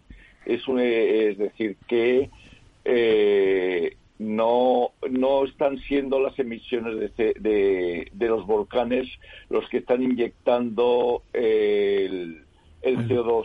¿Pero a ¿eh? cuánto equivale? ¿A cuánto, ¿A cuánto equivale? ¿Cuánto Ahora te- CO2? ahora te- ahora- Sí. a- ahora, ahora te lo digo. Eh, eh, las emisiones de que estamos generando nosotros, que me estamos, eh, es del orden de 130 veces las emisiones del volcán, de los volcanes en este, en este último siglo. Es decir, que el factor es clarísimo de que es- son emisiones antropogénicas porque eh, por la magnitud de las mismas y porque además en este en este último siglo eh, desde, ah, desde el principio del 19 la actividad volcánica siendo activa está mucho más eh, limitada que en otras que en otras épocas. Bueno, y yo ¿eh? te pregunto, Yo bueno, bueno, pues Bueno. lo dejo después. No, Doña Almudena, no, vamos en orden, por favor. Hola, José María, buenas noches. Buenas noches. Mira, a ver, eh, estamos en la COP número 28 y no cabe duda de que levanta mucha expectación por la, la cantidad de gente que acude, ¿no? Lo que sí que puede mm, ocurrir o sucede es que las expectativas de la gente que va Nunca se cumplen. nunca se cumplen. Yo creo que se tiene que dar soluciones globales ¿eh? para afrontar todos estos grandes retos, porque mientras que haya países que contaminan, y siguen contaminando y incumplen, y otros que cumplen, Muy eh, pocos que cumplen, casi todos incumplen. casi todos incumplen. Entonces, ¿qué, qué esperas de esta COP de- del 2000, la 28? Eh, para mí, yo asistí a la primera y Sí. eh, la, la situación era absolutamente diferente. Yo personalmente, de nuevo, con una de haciendo análisis, yo no espero nada. Nada. No espero, no espero nada. Y, a- y te- os diré más, es decir, eh, la situación actual yo creo que se debe a que los gobiernos están incumpliendo seriamente los acuerdos de París y los acuerdos eh, que se deducen y las actuaciones que se deducen del mismo. En cambio, creo que salvando al, eh, diferenciando pe- al sector del petróleo y del carbón, eh, hay un movimiento muy importante dentro del sector empresarial que está siendo consciente del tema y asumiendo actuaciones de todo tipo que las puede que te puede eh, unas son de lavado pero otras son de una orientación clara a que el camino que tenemos que seguir está claro pero pensar que la gravedad del tema es que de todo el calor que hemos acumulado solamente el 1% está en la atmósfera. ¿Eh? Es decir, que eso es eh, lo que estáis hablando de las temperaturas y demás, eso se debe al 1% del calor acumulado en los últimos... ¿Y dónde está el resto? 2000. El 90% está en los océanos, ¿eh? que está haciendo de colchón térmico tanto en aguas superficiales como en aguas profundas, que es otro indicador de el, de la- del forzamiento de calor que se está haciendo. Pero no, José Eh, María, no decías antes, lo digo, pues seguramente hay que interpretarlo de otra manera, pero decías que justamente tenían menos aumento de temperaturas los océanos que los continentes, ¿no? Sí, sí, sí, porque tenemos eh, unas profundidades y unas masas de metros cúbicos de océano que son mucho más importantes. Y el y de el 9% restante, solamente un 3% se ha empleado en fundir el Ártico y los glaciares. Y parte de Groenlandia y parte de la Antártida.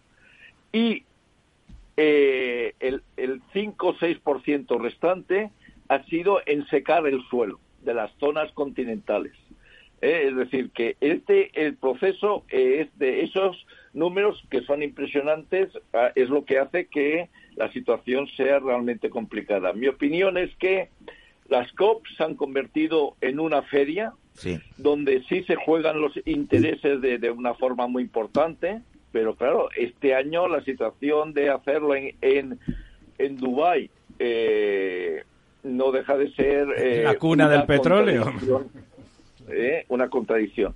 Pero de ahí yo creo que eh, el, panorama es muy complicado, pero yo creo que hay un elemento eh, muy particular. Es decir, en este momento es verdad que China es la mayor emisora de gases de efecto invernadero, pero China va por su camino, no está siguiendo la- las directrices que desde Occidente se están indicando.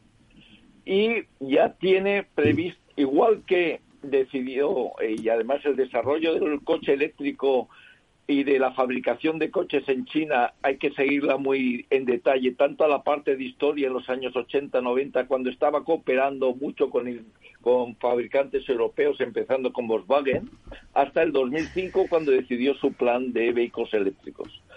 Y ya este verano pasado ha indicado que para el 2028-2030 empezará a disminuir su consumo de petróleo. ¿eh?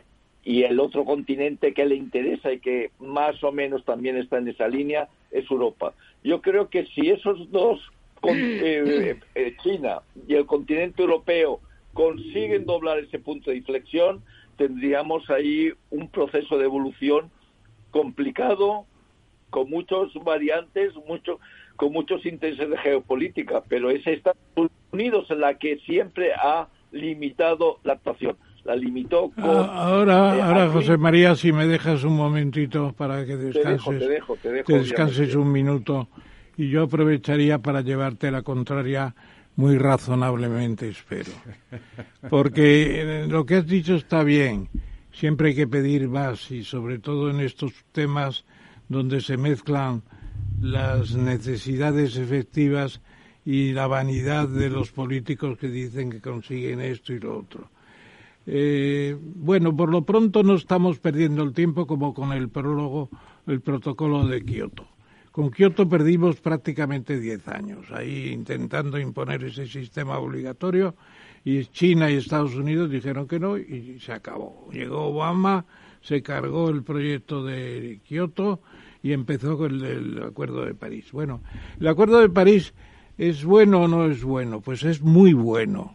Haber conseguido el Acuerdo de París Aunque nadie eh, lo cumple. eh, pero, pero, pero tienen que hacer cosas. Por ejemplo, ¿qué, qué, qué nos puedes decir más adelante de lo que es el, el, el, el acuerdo sobre daños, daños de la, del calentamiento global? Todos esos daños que se está produciendo que van a generar un acuerdo que ya tenía que estar eh, vigente, fondo para pérdidas y daños, pero todavía no tienen ni el lugar donde van a establecer la base.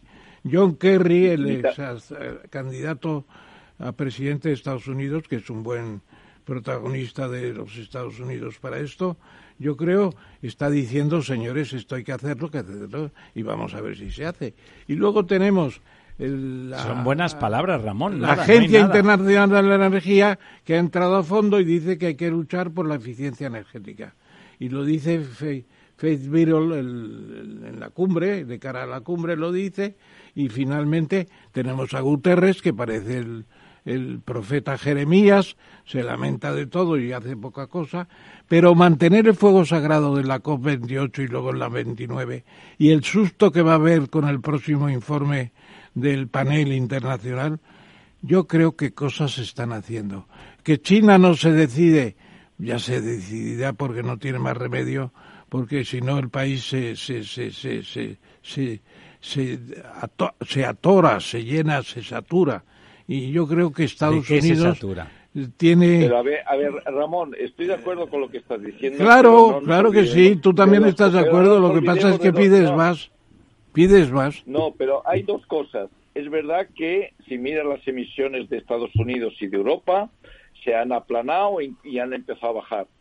Y las de China se dispararon, pero fue a base de exportar la industria a China. Es decir, hubo una transferencia de emisiones con todo el desarrollo económico chino, cuando estaba creciendo al, al 10 y al 14% del Producto Interior Bruto. Pero ahí, desde la perspectiva de emisiones, lo que se hizo fue una transferencia de, una transferencia de emisiones. Bueno, y tú sabes perfectamente que China dice mis emisiones por media por habitante son la cuarta parte de Estados Unidos, claro.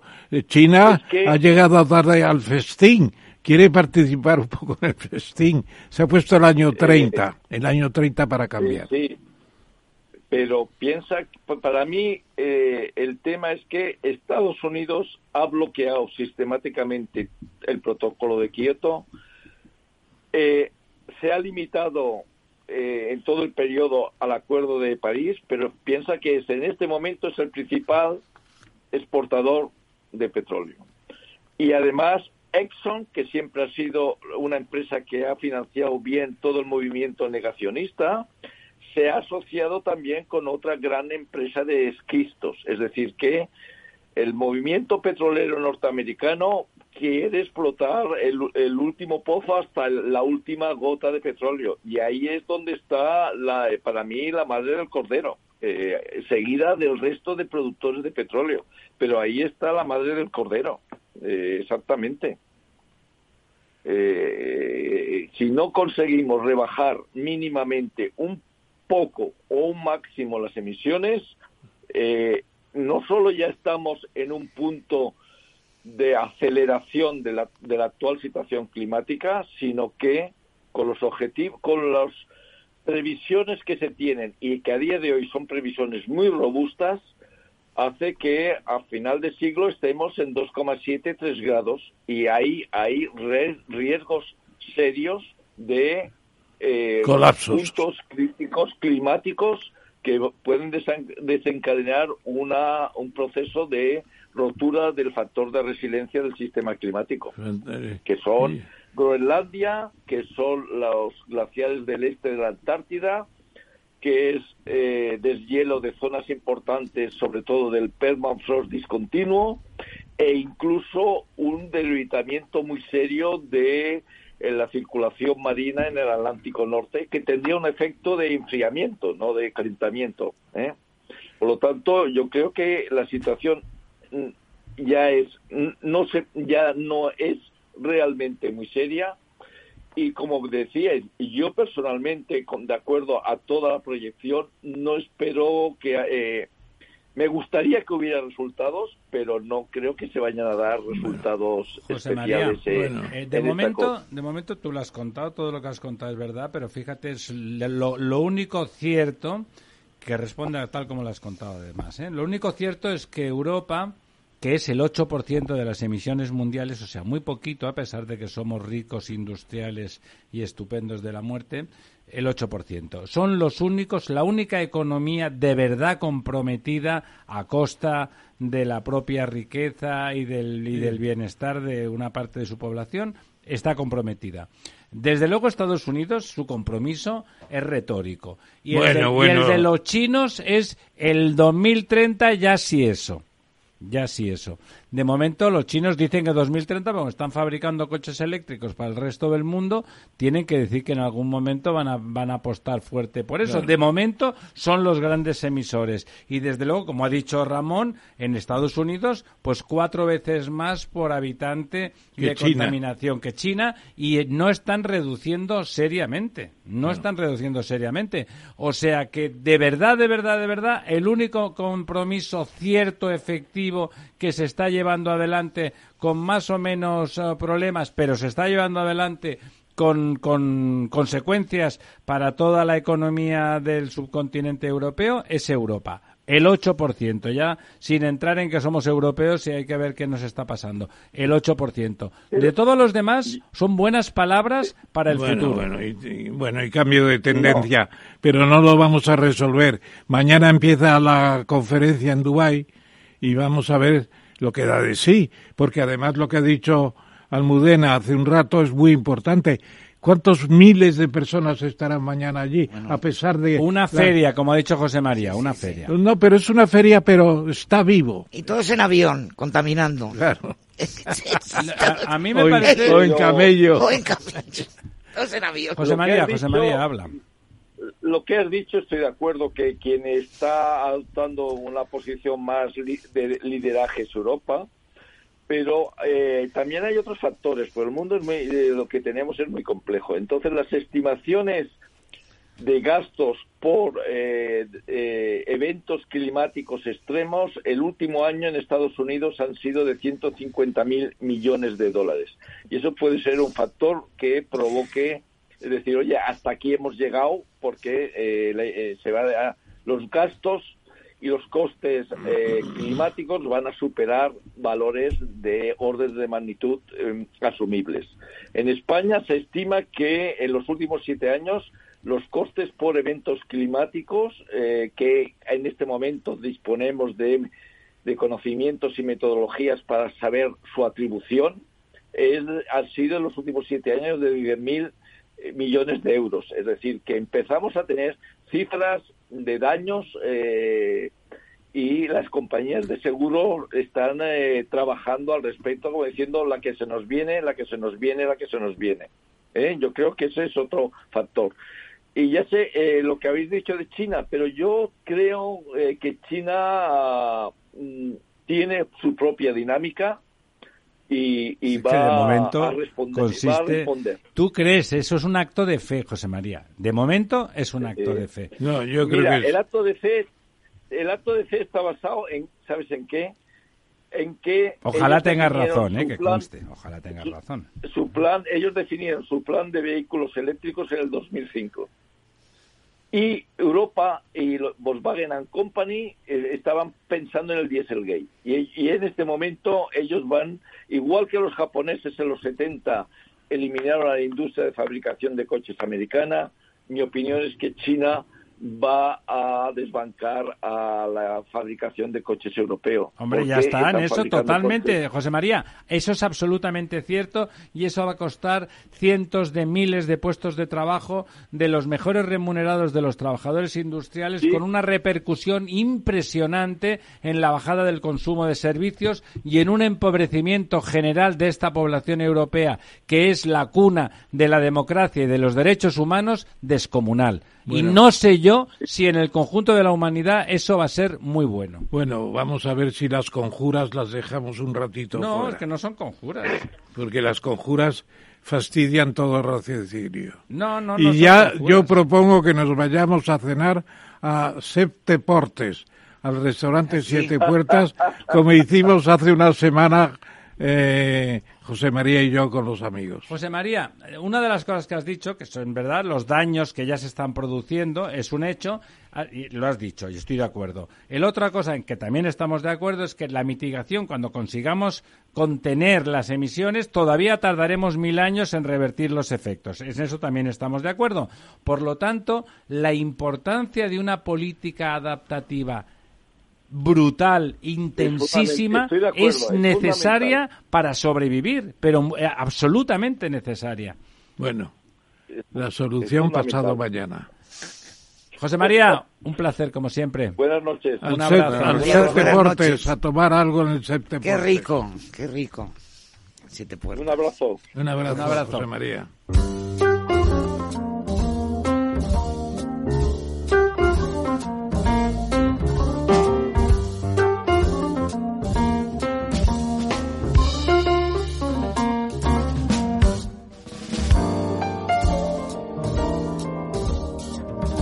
Bueno, aquí estamos, tenemos 13, 12 minutos por delante para el quid pro quo.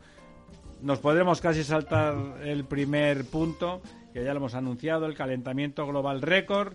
En algún momento, en algún punto, se han superado los dos grados. Como ya nos ha explicado José María, que de lo que se trata es de ver en la media a lo largo de los años esa permanencia.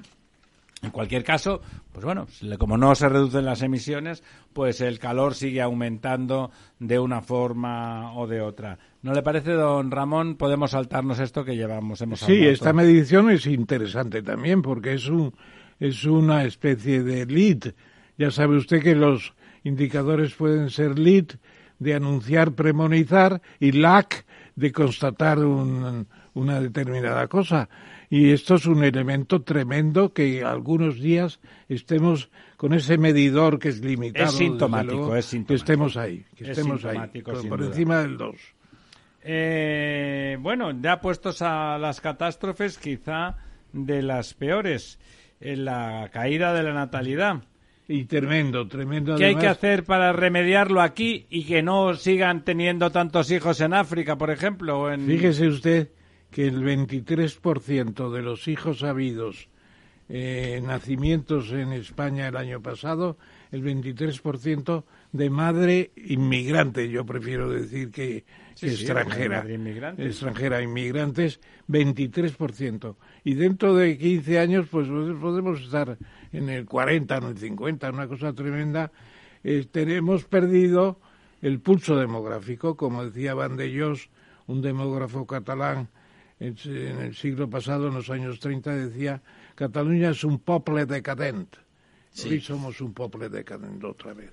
Y esto no se tiene en consideración. La señora Rivera irá a, a Doñana, me parece muy bien, de la mano de, de, de nuestro amigo el presidente de la Junta de Andalucía. Moreno Bonilla. Pero el reto demográfico en España está olvidado o casi. Pero, don Ramón, ¿cómo Sí. equilibramos? Es que estoy de acuerdo, no puedo estar, dejar de estarlo porque son datos objetivos y sin ningún tipo de discusión. Pero, ¿cómo con- balanceamos la falta de, natalidad europea, porque no solamente es española, donde en Europa prácticamente son los emigrantes los que tienen un porcentaje muy superior al de su presencia eh, real en el en el, eh, en el panorama con la brutalidad de incremento demográfico de África, por ejemplo, que es lo que tenemos más cerca. Brutalidad.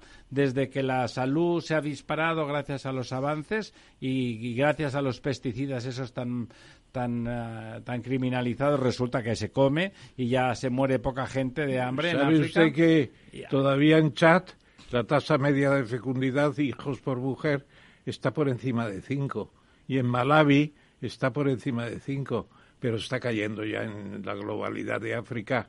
Se Son empieza- 2.400 millones de personas, ¿eh? La estabilización demográfica está muy lejos, evidentemente, Muy lejos, lejos. pero allá hay indicios muy serios. Cuando México pasó de dos para abajo, eh, rompió ya la tendencia de la tasa Hombre, de México es un país desarrollado Le lado de pasó lo mismo a Tailandia, a Japón le pasó hace 50 años.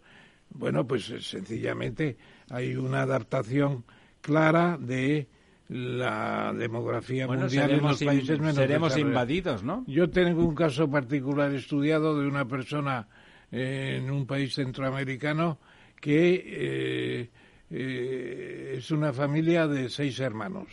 Bueno, y pregunto en la siguiente, esos seis hermanos, ¿cuántos nietos ha proporcionado a vuestro a vuestros padres?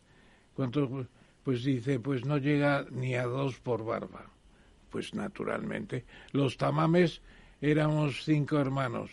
Eh, luego, ¿qué pasa? Pero Pues África no es- no Podríamos es- Eran ser- otros tiempos. Ah, eh, hay gente de, dice algunos, dicen, son del opus, que, que tendrá que ver lo del opus a veces o no. Pero lo cierto es que eh, eh, cinco hermanos, en vez de tener 15 nietos, pues tiene cinco nietos también. O sea, eh, No. Y don Ramón- A ver, que yo creo que también influye en este reto de- demográfico el tiempo, el esfuerzo y el dinero. Sí, señora. Y tal y como estamos ahora... A mí lo que me preocupa es que en ese continente tan hay próximo hay 2.400 millones de personas que tienen cuatro o cinco hijos por familia. Pero también, eh, fíjese, don Ramiro, que también en África empieza a disminuir la tasa a, ritmos, eh, es- vamos, es- es- estrepitosos, ¿no? Es decir, no llega al punto llegar a un hijo por mujer, pero sí que han bajado de 9, Muchísimo, a- 9 8 a a cinco, 3, 3,5 a 2, Es que antes se morían, don Sí, pero y, y yo, yo le pregunto al profesor, morían. que yo sé que esto le gusta mucho, todo este tema La de la esperanza de vida se ha multiplicado por sí, dos. Sí, sí, sí. Pero, ¿y, y no, no, no pensáis a veces que hay como una especie de... de a ver, eh, teniendo en cuenta un poco la madre tierra, ¿no? Como una especie de... Eh, Bueno, es- a ver si va a Organismo. descubrir usted lo que Lovelock y la tesis de Gaia, que la Tierra se ocupa de resolver sus propios Claro, hay como una problemas. especie de autorregulación, ¿no? Claro, es decir, la humanidad de repente deja de crecer y podemos pasar de los 8.000 millones a los 7.000, a los 6.000. Él escribió un libro que se titula La venganza de, Ma- de Gaia, que es que al final nos expulsa a los hombres para que el planeta mantenga su vida. Bueno, a lo mejor eso lo hace la inteligencia artificial.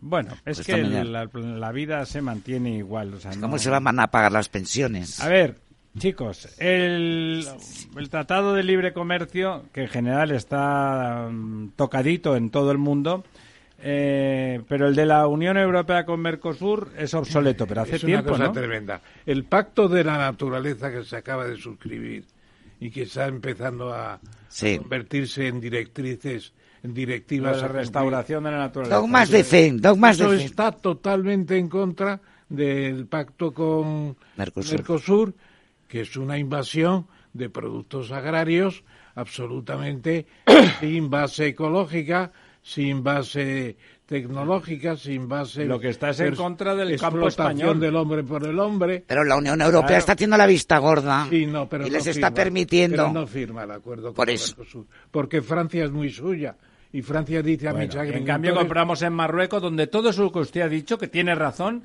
ocurre igual o peor que, que con los países americanos. Bueno, esos son los tomates de Marruecos que nos producen españoles que tienen fincas en Claro que remedio para intentar competir con, con los que traían ellos, claro. Sí, hay que hacer un ajuste. Hay que hacer un ajuste, efectivamente. Hay que defender a los, al campo español. Hay que Sí, pero ¿tú crees que los países de Mercosur van a firmar? Van a decir que tururú. Bueno, no, es que los que no van a firmar va a ser la Unión Europea. Que no... Yo creo que no se firma nunca eso ya. Ya no se firma más, Se tenía que haber firmado en el mandato español, pero el Sí. señor Sánchez tenía Está otras- por uvas. Tenía otras prioridades. Bueno, está por uvas. Estaba en Waterloo, que creo que tenían unos negocios allí estupendos. Eh, Gamesa, pero si Gamesa, Gamesa desde que se lo quedó Siemens ya no es lo que era, ¿no, don Eh, Ramón? absolutamente. Ha tenido algunos fallos en calidad de Los alemanes, los alemanes. determinados cuando pasó a Alemania paradójicamente y hoy se puede decir que Era la más importante empresa de producción de aerogeneradores ¿eh? de- de- de- del mundo. del mundo y en España el cincuenta y tantos por ciento de, de mm, Potencia instalada. atribución de Gamesa directamente. Es una pena cómo se perdió Gamesa. Yo creo que habría que hacer- tomar una iniciativa de recuperarla, que el Banco Santander, el BBVA y tres o cuatro Aquí la gente se vende las cosas cuando les dan dos, dos euros más. Tremendo, tremendo y... y- Era un auténtico campeón continental. Yo creo que el Iberdrola tenía que, que, que quiso quedarse con Gamesa y no pudo. Claro, no pudo, ¿qué quiere decir? Que no quiso pagar lo que valía. Lo que valía para los alemanes. Bueno, es que a lo mejor queremos ganar mucho dinero antes de empezar. Queremos comprar una compañía que empezaron por abajo. Pues Gamesa es una compañía Sí. que empezó por abajo con tecnólogos, con ingenieros. Es que tenía una gran tecnología. Claro, lo desarrollaron y después de todo ese esfuerzo que era mucho más que económico, de- era de capital humano, Iberdrola lo quiere comprar baratito. Fíjese usted cómo los de Siemens estuvieron dispuestos a pagar lo que valía. Otra cosa es que no hayan sabido gestionarlo, ¿no? Eh, lo, que, lo que parece mentira es que Siemens haya tenido ese fallo. Es increíble. Sí, sí. Que, que Porque haya hacen cosas formidables, una- es cierto. Una flor formidable y la haya marchitado. Eso es Quizá ha querido apurar las ganancias. Pues yo no sé, una mala elección de o los poca dirigentes. fe en la tecnología española en ese Muy caso. mala, muy mala. ¿De qué, ¿De qué provincia era Gamesa? Era de origen castellano, ¿no? Gamesa, Pero estaba en Andalucía, sobre todo, ¿no? pues no lo sé, sinceramente. A mí me suena que estaba, que estaba ubicada no sé. en, en Castilla. Bueno, esa buena noticia hoy me gusta más que otros días, aunque no es de mi ramo. Pues Inditex es la máxima capitali- capitalizada en España con 115.000 millones. El Santander, que debe ir detrás, o Iberdrola bastante más detrás. Pero esto es una cosa, una proeza. Pero una reconozco que que sea una empresa manufacturera, que sea una empresa industrial, y me gusta y mucho. muy compleja, porque no es un textil como el que hacían los indios No, no, de no. las sábanas y, y con nada una más. capacidad de distribución, con un modelo propio. modelo propio con, con diseño estructurado de manera formidable, un espionaje seguramente, espionaje industrial. Bueno, también más que espionaje industrial, copia de modelos, por supuesto. Pero ellos hacen el pronto moda, lo liquidan. Ya sabe usted que, que el mecanismo... Toda la rotación de activos es, es- Sí, es su hacen secreto. una- hacen tantos- Ellos crearon un, un modelo de y sabes que no te lo vas a encontrar en 100.000. Han hecho 2.000, lo que sea, la cantidad que y sea. luego, y luego eh, fí- fíjense que yo creo que es una de las principales Yo le tengo particular aprecio Sí, a yo también. Amancio Ortega. Y yo creo que además que es una de las principales eh, banderas o embajadores de España en todo el mundo, porque además dentro de su estrategia, eh, pese a que inicialmente cada vez menos, eh, cada vez la ropa de, de- de- de- del grupo, vamos, es de mejor calidad y más cara también. ¿eh? O sea, se sube un No, poco pero las dos cosas. Zara en Estados Unidos Ha democratizado la moda. una cosa de No, no, pero quiero calidad, decir ¿eh? porque también está subiendo los estándares de calidad y también los precios. ¿no? subido los precios. Sí, sí, sí, por eso está en, un- en un- se está posicionando, se está posicionando Claro. mejor. Pero siempre tuvo una estrategia, incluso cuando vendía, eh, digamos que un textil eh, económico, de acceso, de primer acceso y demás, siempre tuvo la idea de posicionarse en las mejores ubicaciones de las ciudades donde estaba. Se, se adquirían los edificios mejor ubicados, ¿no? Un poco como esta política que tradicionalmente hacían los bancos en las sucursales bancarias. Y eso ha supuesto ser una bandera muy significativa para, para España, porque además don Amancio yo creo que, que ha hecho siempre eh, bandera de, de español y gallego, las dos cosas. Formidable. eh, un, un- es un auténtico, el auténtico gran campeón español. Al filo de la medianoche, como, como aquella película. Faltan unos segunditos para que acabe. La semana que viene no tendremos programa en principio porque es el día de la Constitución y nosotros, ¿verdad, don Ramón? Pensamos celebrarlo Vamos a celebrarlo. y vamos a honrarla. como la vamos. Constitución manda. Esa constitución que algunos se Es uno, de, los- es, uno de los artículos de la Constitución, ¿no? Celebrarse la Constitución. Muy buenas noches. Buenas noches, don Jorge.